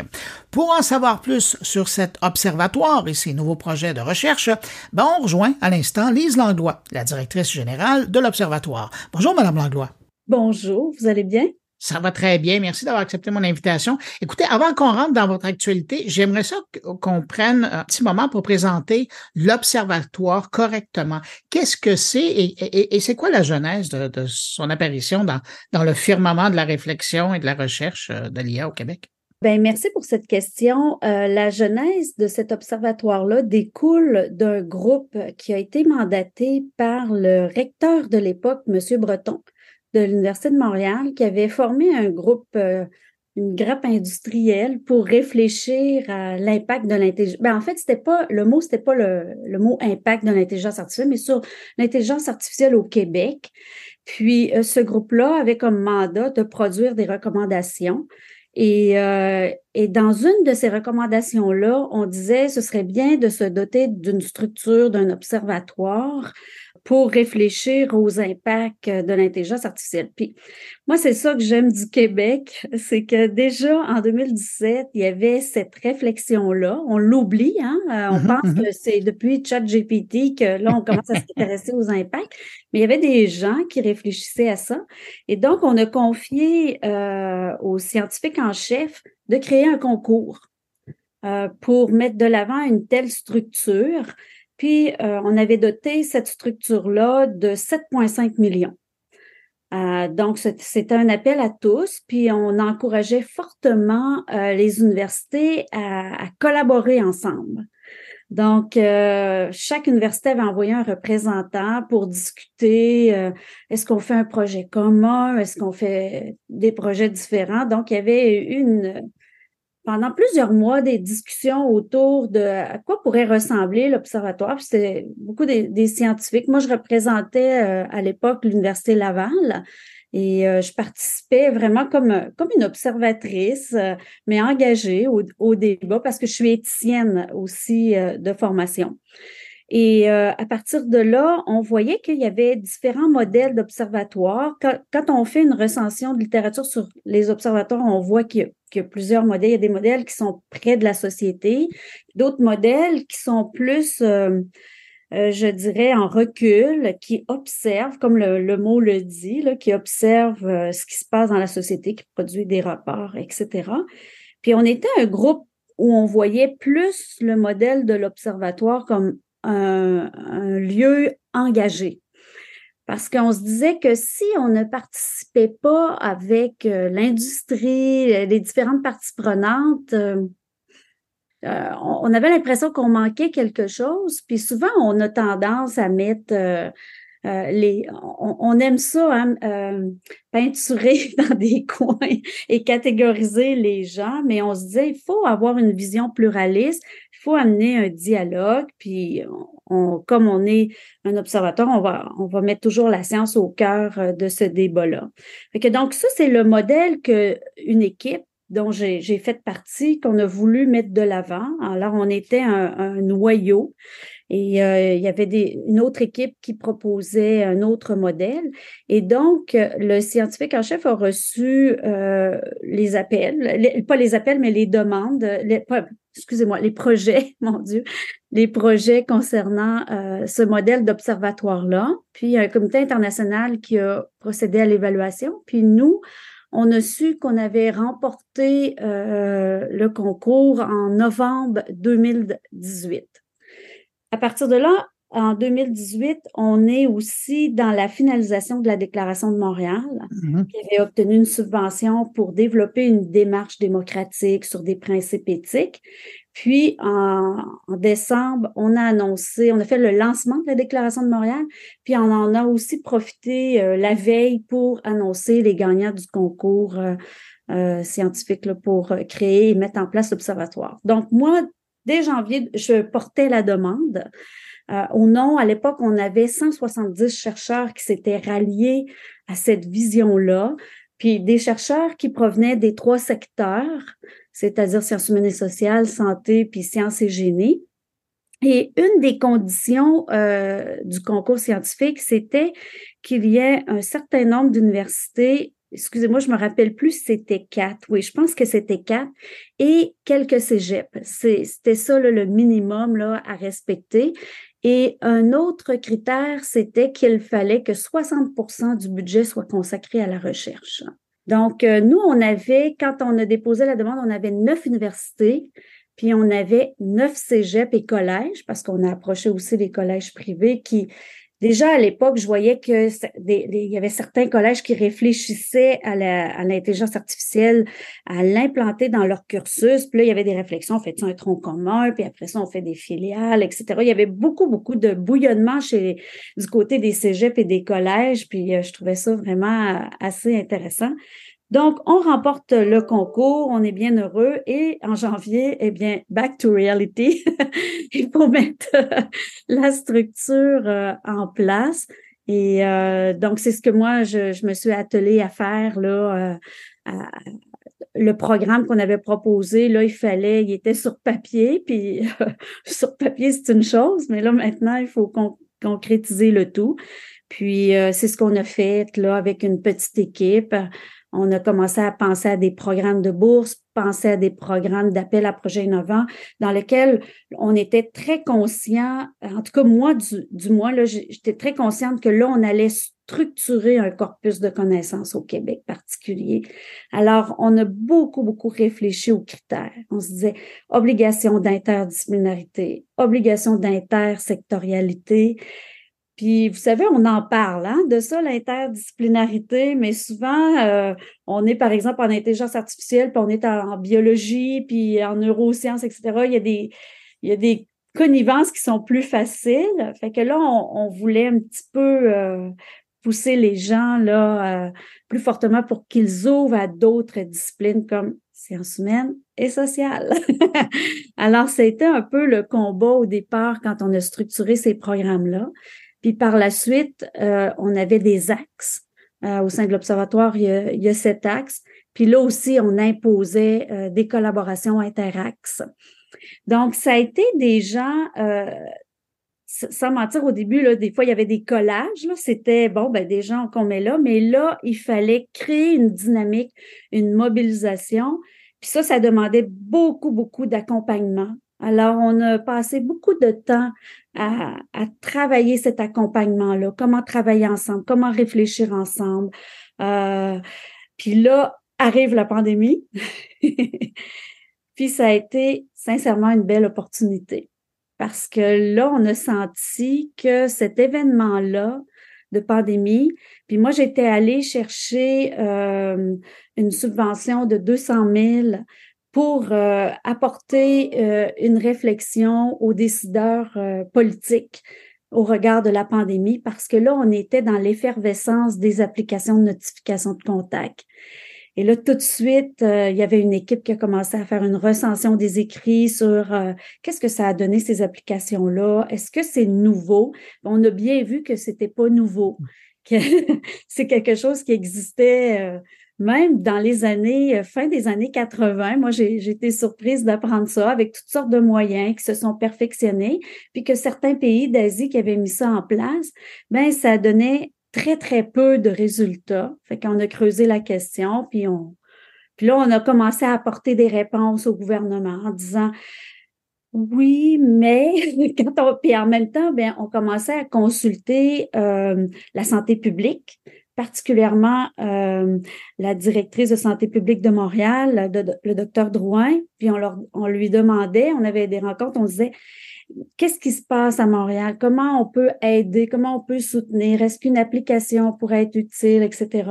C'est par ces, ces démarches-là de consultation, parce que cet élément-là de consultation était majeur, qu'on a vu que eux, leur stratégie, ce n'était pas euh, d'avoir une application, c'était du porte-à-porte, c'était de rejoindre les gens qui étaient les plus vulnérables. Alors, euh, tout ça a fait son chemin quand on a mis, euh, quand on a mis en place plusieurs réflexions puis plusieurs documents autour de la pandémie, après ça, on a réfléchi sur toute l'accumulation de ces connaissances-là euh, qu'on avait accumulées, mais surtout sur la méthode qu'on avait mis en place. Une méthode de participation, une méthode plus proche des citoyens, une consultation, puis couplé de ça avec euh, soit des recensions, soit des analyses, etc. Puis on a vu qu'il y avait comme une démarche particulière qui correspondait et qui répondait à des besoins euh, qui étaient, je vous dirais, proches de ce que la société voulait. En tout cas, du moins un groupe. Mais la pandémie a été un laboratoire. Oui, ben oui, dans, plusieurs domaines. Mais là, c'est intéressant parce que vous me parlez concrètement d'un travail sur lequel euh, vous avez fait. Mais quand je regarde ça, là, euh, dépendamment de à partir de quand on, commence à compter, c'est quatre ou cinq ans maintenant que vous existez. Si ma mémoire est bonne, c'est quelque chose comme une vingtaine d'équipes de recherche euh, qui ont travaillé pendant ce temps-là. C'est quoi votre bilan de cette première partie de l'existence de l'Observatoire? Oui, c'est bien de rappeler que ça fait juste quatre ans parce que on s'en va sur notre euh, cinq ans là, en, en 2024. Ce, ce que je regarde, c'est que au début, c'était vraiment de, de mettre en place cette structure, mais surtout de travailler sur l'interdisciplinarité. Puis ce n'était pas quelque chose qui était euh, acquis. Et je me rappelle que quand je voyageais euh, en France pour présenter, entre autres, je dis la France, mais il y avait d'autres pays, mmh l'observatoire, tout le monde me disait Comment vous faites pour travailler? Nous, on, on, sait qu'on doit le faire, mais on ne sait pas comment le faire. Alors, nous, le comment, on a passé beaucoup de temps à travailler ça. Puis ça, c'est pour ça que je disais, ça demandait beaucoup d'accompagnement. Euh, ça, demandait d'être très, très, très présent euh, au sein des axes, au sein des équipes qui réfléchissaient aux enjeux puis aux impacts de l'intelligence artificielle, puis de voir les initiatives qui montaient. Par exemple, je me rappelle l'axe travail. Euh, avait était beaucoup mobilisé avec les syndicats. Mmh. Euh, puis on voyait bien que les syndicats commençaient à réfléchir aux impacts, aux compétences, à la transformation du travail, aux effets euh, du de l'intelligence artificielle sur le travail. Alors donc, c'est surtout ces, ces opportunités-là de mobilisation puis de concertation qu'on a, qu'on a mis de l'avant. C'est sûr qu'il y avait d'autres, euh, il y avait d'autres projets, d'autres initiatives, mais quand on voyait qu'il y avait beaucoup de mobilisation, beaucoup de concertation, puis surtout que le, le, dialogue était au centre de la démarche, moi, personnellement, j'encourageais beaucoup ça parce que je me disais que c'est, c'est comme ça que ça va structurer euh, une façon de faire au sein de l'observatoire, parce qu'on a beau avoir une mission puis des valeurs, vous le savez comme moi, ça peut être bien beau sur papier, mais dans la réalité, euh, comment on, le fait. Non, puis surtout qu'il y a une large partie du financement qui, qui va dans les recherches. Je veux vous amener à, à votre actualité et c'est la raison pour laquelle je voulais vous parler cette semaine. Là, bonne nouvelle, vous recevez du nouveau financement, des subventions qui vont aller encore à la recherche. Dans quel domaine, qu'est-ce qui vous intéresse d'investir maintenant comme domaine?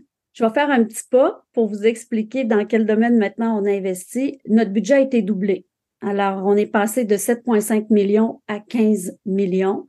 Puis ça, pour nous, c'était, c'était un, euh, un engagement politique fort que le Québec a pris euh, envers euh, les impacts sociétaux. Puis, quand on, on, a travaillé ce renouvellement, parce qu'on a dû présenter un rapport, on a dû présenter notre phase 2 euh, aux, scientifiques en chef euh, et au comité euh, international qui évaluait le tout, eh bien, nous, un an avant, là, imaginez, là, on est, on n'avait pas beaucoup d'années derrière nous, mais un an avant, on a mis en place un comité de travail pour réfléchir quelle pourrait être cette phase 2. Et c'est ce comité de travail qui a consulté, euh, discuté, réfléchi, puis proposé des choses au comité scientifique en disant, là maintenant, cette phase 2, il y a, par exemple, la phase 1, il y a eu beaucoup de projets qui ont euh, suscité de la mobilisation, de la concertation. Puis comme je vous disais, on avait réfléchi à la manière dont on pense l'interdisciplinarité, euh, comment on place la consultation au cœur de, de, notre démarche, puis la participation citoyenne. Et là, on a décidé, on a dit, ben là, ces, ces réflexions-là autour de cette méthode, cette façon de faire, ben, doit être au cœur de la phase 2. Parce que c'était toujours euh, euh, derrière, si on veut, c'était comme une façon, mais là, on l'a comme officialisé. Alors, la, phase 2, ça a été de, de dire oui, on, va garder des programmes parce qu'on a, on est quand même, a une obligation de produire des programmes d'appel à projet. Euh, donc ça, c'est une bonne partie du budget. Euh, on, on, soutient aussi le programme de bourse. Donc pour les étudiants, c'est une autre composante très importante. Puis ensuite, les post-doctorants, dans lequel on a plusieurs ententes. On a augmenté au niveau des, des bourses puis du soutien postdoctorat, on a augmenté nos collaborations avec d'autres organisations, donc ça fait des enveloppes un peu plus grandes. Puis hormis ça, on a gardé euh, le cœur de notre travail, c'est-à-dire les axes qui travaillent selon différents thèmes, mais par la suite, on s'est dit, on va créer des chantiers thématiques, puis ces chantiers thématiques doivent venir de la base. C'est-à-dire que si vous, vous êtes euh, dans, je vais reprendre l'image d'une organisation syndicale, vous réfléchissez de plus en plus dans votre secteur aux transformations que l'intelligence euh, a sur votre travail. Vous avez plusieurs partenaires. Vous dites, voilà, nous avons une thématique que nous aimerions approfondir avec les chercheurs puis les collaborations se mettent en place, ça devient un chantier thématique, mais qui origine de la base, qui vient pas, par exemple, de moi, en disant, ben là, il faut qu'on réfléchisse à ça parce que c'est une priorité de l'écosystème. Mais on veut vraiment commencer à mobiliser des préoccupations qu'on voit euh, parmi les différents groupes de la société à l'égard des impacts sociétaux de l'intelligence artificielle, puis soutenir ce travail-là. Donc, on a réservé euh, une enveloppe assez importante euh, financièrement là, pour soutenir environ quatre projets par année. Puis c'est des projets peut-être que peut-être pas tous les sous nécessaires parce qu'on donne un démarrage de 50 000 dollars. C'est le budget sur lequel on s'est arrêté, c'est-à-dire de financer quatre projets de 200 000 par année. Mais on s'est dit qu'avec ce démarrage-là, les chercheurs qui sont impliqués avec les partenaires sont capables d'aller miser puis aller mm-hmm. chercher euh, d'autres budgets par la suite. Puis nous, de par notre structure aussi, on a mis beaucoup d'emphase sur la mobilisation, le partage et le transfert des connaissances. Parce que ça, c'était un autre défi qu'on avait. On voyait qu'il y avait une grande productivité parmi la communauté scientifique, puis même aussi parmi les parties prenantes. Là, je, j'inclus tout parce qu'on est dans une vision pluraliste, mais on n'avait pas de moyens dans la phase 1 de l'observatoire pour soutenir ces projets-là auprès de la société. Donc, on était souvent obligé de prioriser. Puis, des fois, ça, ça nous crevait un peu de voir qu'on pouvait pas prioriser tel projet de recherche d'un chercheur qui l'avait fait, par exemple, avec deux, trois établissements de santé qu'on trouvait très porteurs parce qu'on n'avait pas assez de moyens financiers. Tandis que là, maintenant, on met, on, a accordé une bonne, euh, bonne partie aussi du budget pour la mobilisation, puis le partage, puis le transfert. Et euh, on a procédé à des embauches. Euh, des gens spécialisés dans ce domaine-là pour qu'ils puissent nous, nous accompagner en fonction des projets, mais des projets qui répondent à des besoins de société. Pas qui répondent, par exemple, à mes priorités, moi, de gestionnaire ou des priorités autres, mais vraiment euh, des projets qui répondent aux besoins de la société. Puis c'est ça un peu le cœur, c'est que on s'est dit que si on, prend en considération notre contexte à nous, qui, est un contexte québécois, et qu'il y a des préoccupations de littératie, de compétences, euh, de données de santé, on, en a fait l'année dernière, puis je sais que vous étiez présent à, à ces colloques-là. Donc, ça fait en sorte que là, maintenant, on se dit, OK, là, maintenant, quels seraient les outils à mettre en place pour outiller euh, ces différentes parties prenantes et les aider? Puis ça implique même aussi les développeurs parce qu'on voit que chez les développeurs de l'intelligence artificielle, ils veulent connaître les bonnes pratiques, ils veulent bien agir. Alors, on a aussi une responsabilité comme scientifique de, de réfléchir à ces outils-là sur le plan du transfert des connaissances, puis, euh, c'est, euh, on travaille euh, dans cet esprit-là. Mais je vous dirais que la, la section de chantier thématique qui vient d'un besoin sociétal ou par différentes organisations de la société civile, plus le transfert, je vous dirais que c'est les deux briques là, qui, qu'on voyait poindre dans la phase 1, mais qu'on n'arrivait pas à soutenir euh, financièrement et dans lequel on a dit ben là c'est c'est le temps là de de mettre l'accent sur ces éléments-là. C'est sûr qu'il y a plusieurs autres petites choses, mais euh, c'est vraiment là, les les éléments là majeurs euh, que je vois. En, terminant, des gens qui voudraient suivre les travaux de l'observatoire, les publications, mais aussi qui voudraient rentrer en contact avec vous parce qu'ils pourraient aussi vous aider à faire la différence dans, dans des secteurs. Comment ils peuvent le faire? En fait, euh, c'est très facile, ils peuvent m'écrire. Puis aussi, on a, euh, on a un responsable des communications qui peuvent communiquer justement avec euh, communication et l'adresse de l'observatoire, mais ils peuvent m'écrire à lise.langlois observatoire-ia.ulaval.ca, mais ils peuvent aussi aller sur le site nous avons toutes les coordonnées euh, des personnes impliquées. Excellent. Alors, euh, l'Observatoire international sur les impacts euh, sociétaux de l'IA et du numérique, c'est de ce dont on parlait. On je m'adressais à Lise Langlois, qui en est la directrice générale. Merci beaucoup d'avoir pris de votre temps pour me parler. Merci de m'avoir invité. Ici Patrick Pierrat, éditeur de l'infolettre InfoBref. Connaissez-vous InfoBref c'est un moyen simple et gratuit de connaître chaque matin l'essentiel des nouvelles importantes. Info Bref résume les principaux événements dans l'actualité et vous envoie une infolettre qui se lit en 5 minutes. Pour essayer Info Bref, allez à infobref.com. De retour à mon carnet. Autour maintenant de mes collaborateurs. Avant de passer d'ailleurs à Thierry Weber, je voulais remercier les gens qui ont pris le temps de commenter l'usage d'une voix de synthèse pour le billet de la semaine dernière qui a été offert par Thierry, enfin par sa voix de synthèse. Somme toute, l'expérience a plu, euh, en a surpris quelques-uns, puis il y en a d'autres qui avaient découvert le subterfuge, mais en tout cas, merci d'avoir laissé un mot. Cette semaine, c'est bel et bien le vrai Thierry Weber en chair et en voix qui est avec nous pour nous parler de robotique en Suisse. Bonjour Bruno, bonjour les auditeurs de mon carnet. Les futurs robots de Boston Dynamics seront aussi imaginés à Zurich. La division de recherche en AI et robotique de Boston Dynamics s'installe à Zurich pour profiter de l'écosystème dynamique de la région et établir des liens avec les universités européennes. Le robot Spot de Boston Dynamics crée régulièrement le buzz. Ses vidéos captivant le public avec ses mouvements autonomes et son allure futuriste, voire dystopique.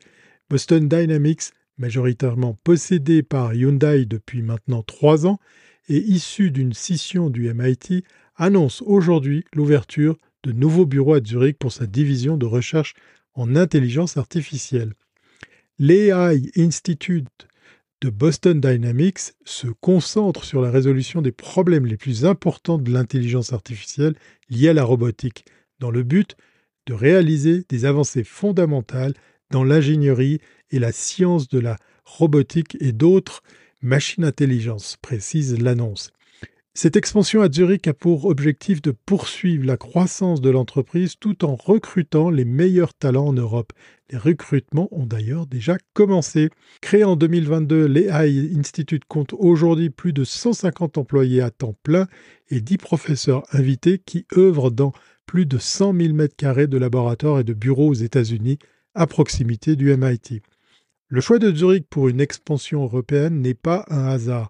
Le Robotic System Lab de l'EPFZ, l'école polytechnique de Zurich, l'école polytechnique fédérale de Zurich, est reconnu pour son expertise dans le domaine et a vu naître des startups prometteuses comme Anybotics, dont les robots d'inspection résistent aux déflagrations, l'Autonomous System Labs est également réputé notamment pour sa spin-off Ascento, qui a récemment levé 4,3 millions de dollars pour le développement de robots autonomes utilisés comme agents de sécurité.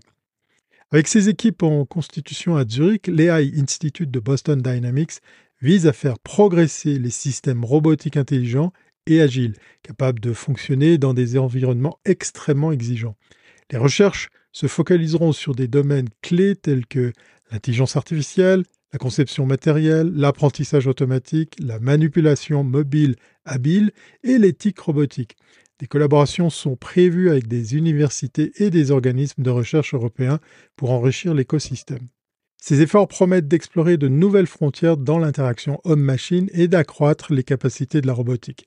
Boston Dynamics prévoit aussi de s'intégrer dans le tissu industriel local à travers des partenariats stratégiques et des initiatives éducatives. L'entreprise s'engage dans des programmes de mentorat pour soutenir les jeunes talents en Europe, favorisant ainsi un écosystème d'innovation ouverte. Cet engagement de Boston Dynamics à Zurich est un catalyseur pour de nouveaux progrès technologiques en Europe, avec l'objectif de transformer ces secteurs clés comme l'industrie, la santé et la logistique grâce à des technologies automatisées. L'entreprise se consacre à une recherche responsable et éthique adhérant aux principes d'une robotique qui respecte les normes sociétales et humaines. En conclusion, l'expansion de Boston Dynamics à Zurich représente un pont entre continent et culture rassemblant des esprits brillants autour d'une vision commune, celle de façonner un avenir où robots et intelligence artificielle travailleront en synergie avec l'humanité pour relever les défis de demain. Avec cette implantation en Suisse, Boston Dynamics est prête à inaugurer un nouveau chapitre de son histoire d'innovation en robotique. Allez, n'oubliez pas de ranger votre robot une fois sa mission terminée. Portez-vous bien et à très bientôt si ce n'est pas avant.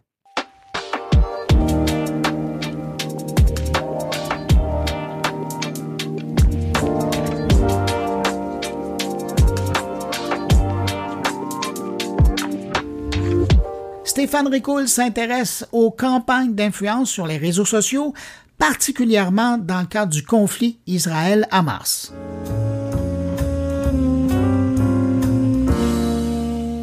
C'était déjà le cas pour la guerre en Ukraine, mais il semblerait que cela atteigne aujourd'hui des sommets jamais vus avec la guerre en Israël. La désinformation nous oblige à être confrontés à une autre guerre, celle des mots, celle des images. Un seul jour après le début du conflit, environ un compte sur quatre sur Facebook, Instagram, TikTok et X publiant des informations sur le conflit semblait être faux.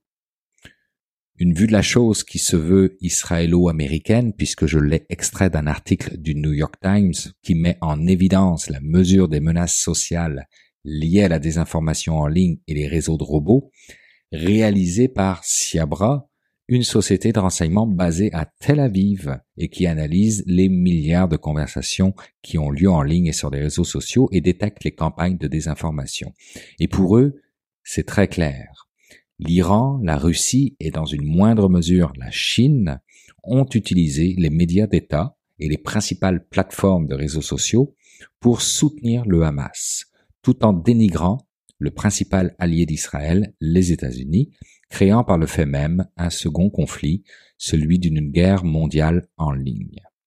Une affirmation qui repose sur le recensement d'au moins 40 000 robots ou comptes inauthentiques en ligne depuis que le Hamas a attaqué Israël le 7 octobre, mettant en ligne du contenu viscéral, chargé d'émotions et politiquement orienté. Ils sont néanmoins pas les seuls, bien évidemment, à analyser ce qui se passe sur les réseaux sociaux en lien avec ce conflit. Et pour l'Institute for Strategic Dialogue basé à Londres, les comptes affiliés à l'État iranien ont glorifié l'attaque du Hamas, la qualifiant de coup stratégique contre Israël et accusant les États-Unis d'être responsables des souffrances palestiniennes. Les médias affiliés à l'État russe ont, eux, instrumentalisé le conflit actuel pour corroborer leurs discours anti-occidentaux et anti-ukrainiens, ont diffusé des informations fausses et non vérifiées, notamment des affirmations selon lesquelles l'Ukraine aurait fourni des armes au Hamas et selon lesquelles l'hôpital de la ville de Gaza détruit le 17 octobre dernier aurait été touché par une bombe fournie à Israël par les États-Unis. Et enfin, les médias d'État chinois ont dénoncé les États-Unis qui cherchaient soi-disant à tirer un avantage économique de l'escalade et critiquer les politiciens occidentaux et les grands médias pour avoir fermé les yeux sur les victimes de Gaza. Cette portée des réseaux sociaux, additionnée de ce laxisme dans le contrôle de l'information qui s'y trouve, nous mène tout droit vers une société polarisée déplaçant les conflits là où le souhaite le plus verbeux, le plus manipulateur, avec les risques de soulèvement qui viennent avec, faisant dire au directeur du Global Engagement Center du département d'État américain, James P. Robin, que nous sommes engagés dans une guerre de l'information non déclarée contre des pays autoritaires.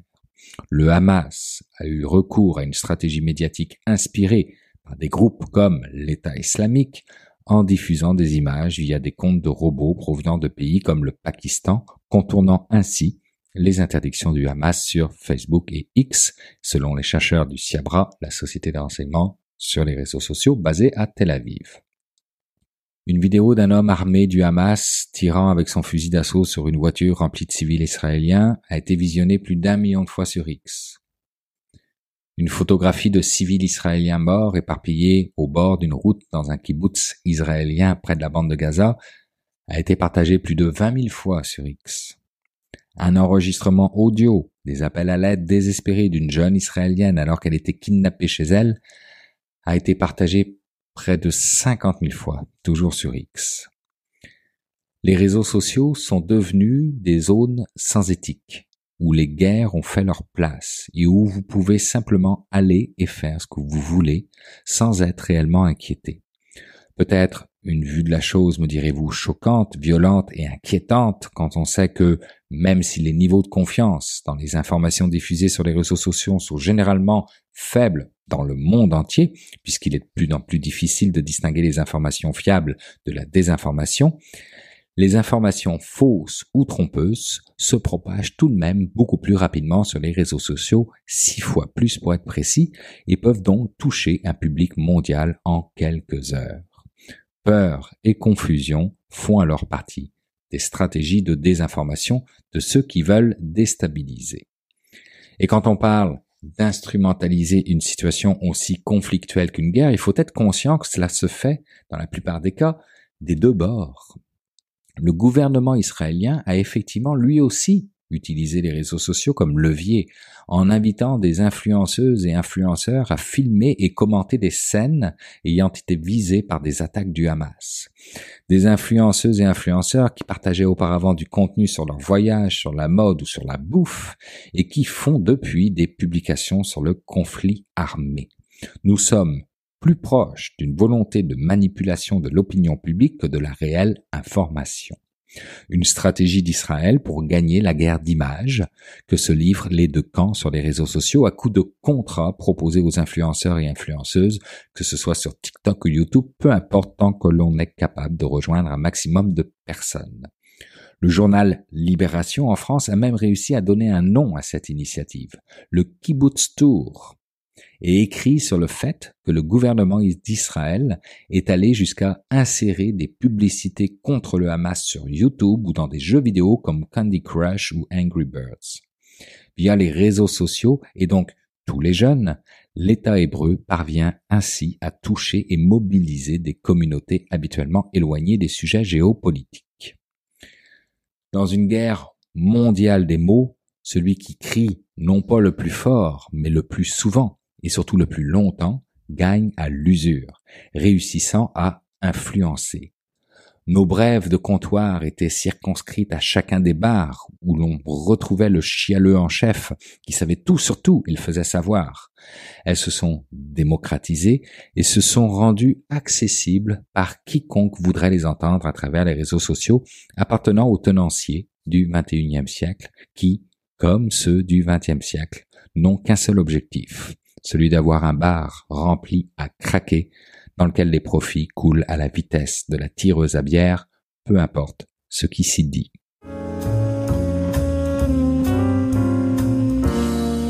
C'est maintenant le temps d'aller rejoindre mon ami Jean-François Poulain pour parler UX. Bonjour Jean-François. Bonjour Bruno. Jean-François, cette semaine, tu nous amènes en Suisse pour parler d'éthique de l'utilisation des données. Je suis full international cette semaine. Oui, je nous amène en Suisse. Je parle avec Yannick Even, qui est un chef d'équipe euh, dans le domaine de la surassurance. C'est ces compagnies qui sont euh, engagées par d'autres compagnies d'assurance pour un peu donner des directions globales. Euh, ils font de la recherche scientifique là-dedans sur la data et tout ça. Et Yannick est le chef d'équipe là-dedans, un chef d'équipe d'une équipe de, programmation, de gestion de la data.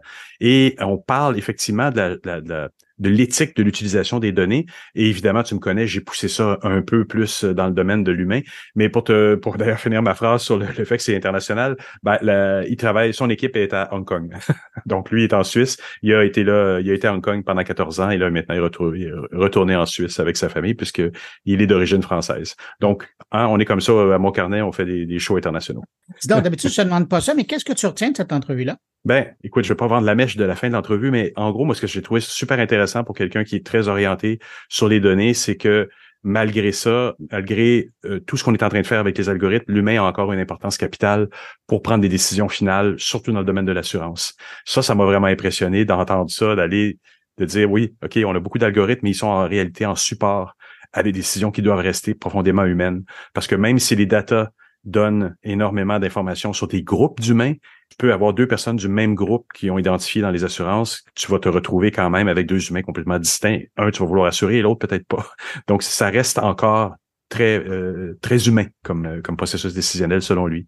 Jean-François, merci pour cette rencontre. On va l'écouter à l'instant, puis on se retrouve la semaine prochaine. Salut. Salut, à la semaine prochaine. Donc voilà qui je suis, donc IT engineer. Euh, J'ai travaillé pendant une dizaine d'années en France pour des grands groupes internationaux sur euh, ce qui s'appelle euh, data management et business intelligence. Et ensuite, euh, j'ai voulu, avec mon épouse et mes enfants, me relocaliser en Asie en 2008. Donc j'ai décidé de prendre une année sabbatique, de faire un MBA en Inde. Et à la suite du MBA, je me suis retrouvé à Hong Kong donc en, 2009. Et à Hong Kong, j'ai commencé à travailler pour le monde de l'assurance. Ça fait 14 ans que je travaille pratiquement uniquement que pour des assureurs. En tant que consultant d'abord, notamment pour KPMG pendant 5 ans. Et ensuite, ben, j'ai rejoint une compagnie qui s'appelle Swiss Re, qui est le, euh, le numéro 2 ou numéro 1, suivant les, les datas que tu regardes, du monde de la réassurance. Donc la mmh réassurance, qu'est-ce que c'est? C'est en fait les compagnies qui aident les assureurs à mieux comprendre les risques de leurs usagers, que ce soit des usagers individuels ou que ce soit des usagers euh, des, compagnies euh.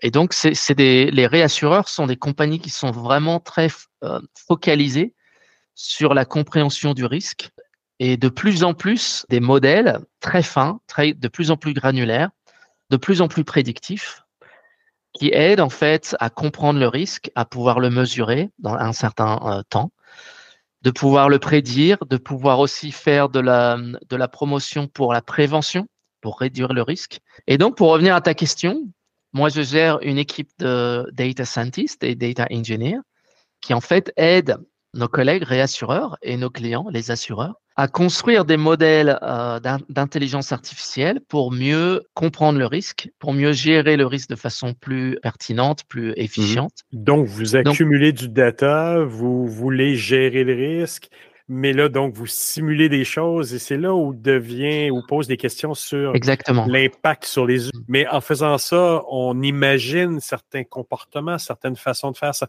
On essaie de créer de multiples scénarios et est-ce qu'on porte à un moment donné pas des intentions à des groupes d'humains qui n'auraient peut-être jamais posé pour mieux se protéger en tant que compagnie d'assurance? Et ça amène tout plein de questions au niveau de l'éthique. Non, tout à fait, tout à fait. Donc, euh, euh, depuis, depuis le début de l'assurance, donc il y a plus de 300-400 ans, l'éthique est au cœur du monde de l'assurance. Parce que l'assurance est une des industries qui est basée sur, euh, sur la confiance. Parce que la, la plupart, la, L'assurance aujourd'hui est, euh, est basée sur, euh, sur la confiance de, depuis toujours. Un contrat entre différents individus. C'est un écosystème de, d'acteurs qui en fait protège contre un risque qui n'est pas encore intervenu, euh, sur lequel il y a une certaine probabilité. Donc les, les, les risques qui sont sûrs d'arriver, euh, il n'y a pas d'assurance. Euh, l'assurance n'est là que sur des, sur des risques avec une certaine probabilité. Euh, et cette probabilité est en gros le, le, contrat de confiance qui lie un peu euh, les individus ou les compagnies qui prennent ce contrat. Donc on a euh, des, des, niveaux de risque qui sont plus ou moins acceptés, euh, qui nous nous permettent en fait de donner un prix qui est un prix raisonnable et qui nous semble juste par rapport à la science de la modélisation du risque qui s'appelle actuarial risk. Donc, Mais avec, les AI, avec les AI, on va jusque où là, dans cette modélisation? On peut imaginer que les question... actuaires ont fait un excellent travail pendant 350 ans, mais maintenant, on arrive à un moment où on peut modéliser jusque dans beaucoup plus de détails. Tu l'as dit, on a de plus en plus de data, on a des, on a des drones, on, on mesure tout. Je peux aller voir ton profil Facebook, à la limite, j'exagère. Non, non, tu n'exagères pas. En fait, j'étais fasciné, un des derniers séminaires où j'étais, euh, au Danemark, euh, avec des clients. On, a invité un, un ancien policier qui s'est reconverti en tant que euh, claim, claim, euh, un, manager de, de claim. Il enquête en fait pour les assureurs pour euh, pour trouver en fait les gens qui fraudent à l'assurance. Dans cette complexité là, comment on arrive à face à la compagnie d'assurance vient vous voir, vous crunchez les datas globalement, vous d'évaluer les risques pour ces compagnies d'assurance-là. Mais l'utilisateur, l'assuré, le, pauvre petit assuré, qui à un moment donné se fait dire non, pour une raison ou pour une autre, mais qui revient à la compagnie d'assurance, qui, ont évalué qu'il était trop de risques pour être assuré ou qu'il y a une prime très élevée et qui se dit, mais, et qui, ou, qui demande à l'assureur, mais pourquoi? Vous avez basé comment cette décision-là sur moi, juste moi? Est-ce qu'on doit lui dire, ben, c'était un groupe qui était basé là-dessus? C'est quoi la redevabilité qu'on a en fait de, transparence des algorithmes qu'on a mis en place pour arriver à ça? Alors aujourd'hui, euh, dans, la plupart des cas, on n'est pas encore euh, dans le pouvoir de, de le faire à un niveau individuel.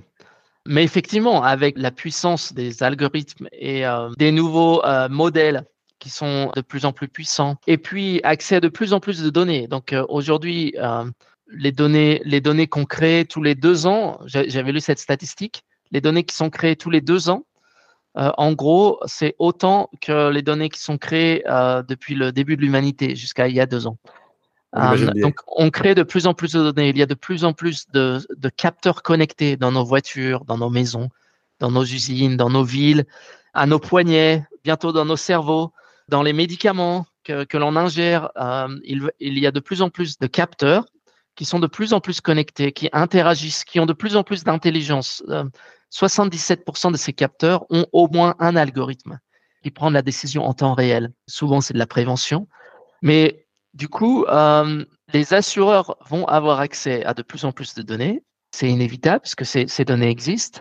Ils vont pouvoir un jour avoir effectivement ces, euh, modèles de prévision très puissants qui vont pouvoir euh, aller à un niveau plus granulaire, voire à un niveau personnel de la, la prédiction du risque. Alors, on n'y est pas encore, mais il y a beaucoup de scénarios comme ça dans les livres.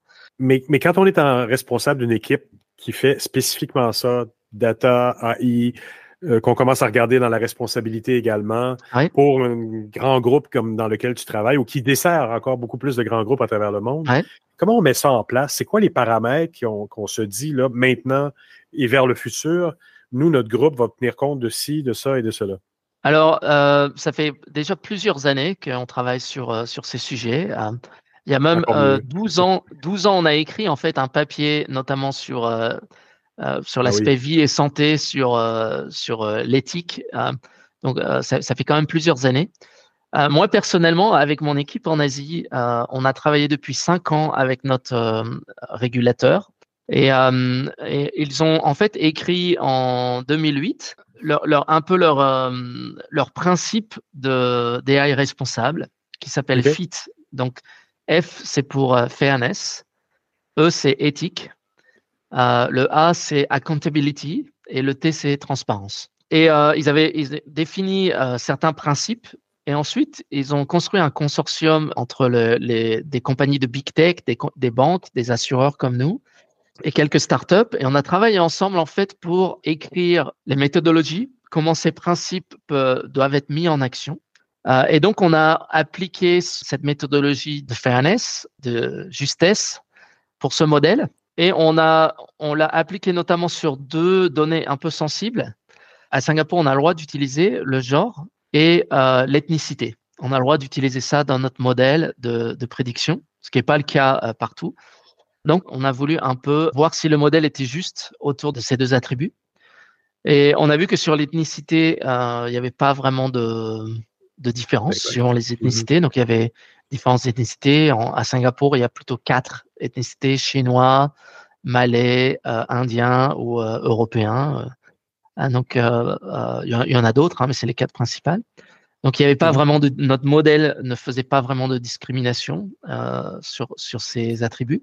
Donc, ce travail qu'on a fait pendant, pendant quatre ans. Ensuite, le, le dernier papier qu'on a fait, c'était sur le même cas d'usage. On a appliqué la transparence. Mais la transparence, c'est aussi pouvoir, en tant qu'assureur et réassureur, expliquer non seulement à nos talents, mais aussi surtout aux clients. Est-ce que c'est peut-être pas ton groupe non plus, mais est-ce que vous validez aussi vos hypothèses de temps en temps en envoyant des enquêteurs sur le terrain? Est-ce qu'il y a un côté euh, anthropologique, ethnographique à dire on a tant de data, mais on doit faire un petit check, un petit spot check de temps en temps pour voir si la data tient le coup? Là? Bien sûr, bien sûr. C'est, effectivement, c'est un des, euh, des conclusions. La façon dont chacun on, on, on interagit avec un assureur est, est, est, est très différente, euh, suivant, euh, suivant les expériences qu'on a eues, suivant euh, les discussions qu'on a avec les collègues, suivant les, les, les, choses auxquelles on pense, suivant les, les choses auxquelles on fait.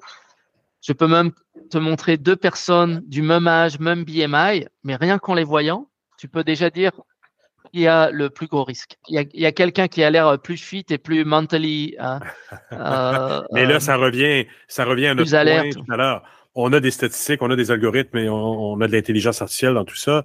Mais euh, au bout de la ligne, la vérification humaine avec humain, ce que tu viens de décrire là, peut encore, ça a encore le droit d'influencer l'assurabilité ou non. Non seulement influencer, mais moi, pour moi, je pense est nécessaire pour, euh, pour justement euh, réduire l'impact des biais dans nos données et avoir une meilleure compréhension du monde réel, notamment le monde non assuré, euh, qui n'est pas dans les, dans les données assurance, pour, pour construire des, des meilleurs produits et meilleurs services. Ce que je vois, c'est que l'intelligence artificielle aujourd'hui est et doit être piloté par un humain. Euh, et là, c'est un autre aspect qu'on n'a pas encore ah, parlé. C'est l'intelligence artificielle, ce n'est que du code qui est créé par des humains. Donc, on, est on est très loin de l'intelligence artificielle qui, qui crée du code par elle-même et qui devient une entité. Oui, On est encore dans les billets des gens qui la conçoivent.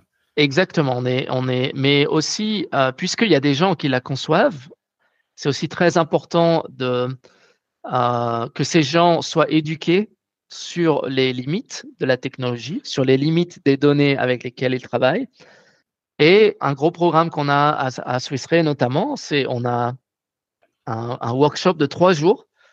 Qu'est-ce qu'une qu'est-ce que une, euh, une compagnie euh, qui est gérée par la data Qu'est-ce qui est possible de faire aujourd'hui euh, avec l'intelligence artificielle? Donc on parle de générative, de l'intelligence artificielle générative. On parle des biais, on parle d'avoir un aspect critique par rapport à, la façon dont, la donnée est présentée. Yannick, j'aimerais te remercier. C'était super intéressant. Ça donne une nouvelle perspective sur la cohabitation entre l'IA et l'humain. Je te remercie beaucoup.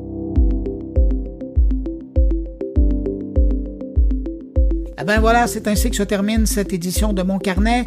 Merci à nos invités, merci à Jérôme Colombin, Thierry Weber, Stéphane Ricoul et Jean-François Poulain pour leur présence cette semaine. Et puis merci à vous qui avez écouté cette édition jusqu'à la toute fin. Très heureux d'avoir passé ce bout de journée avec vous. Je vous donne rendez-vous vendredi prochain pour une nouvelle édition de Mon Carnet.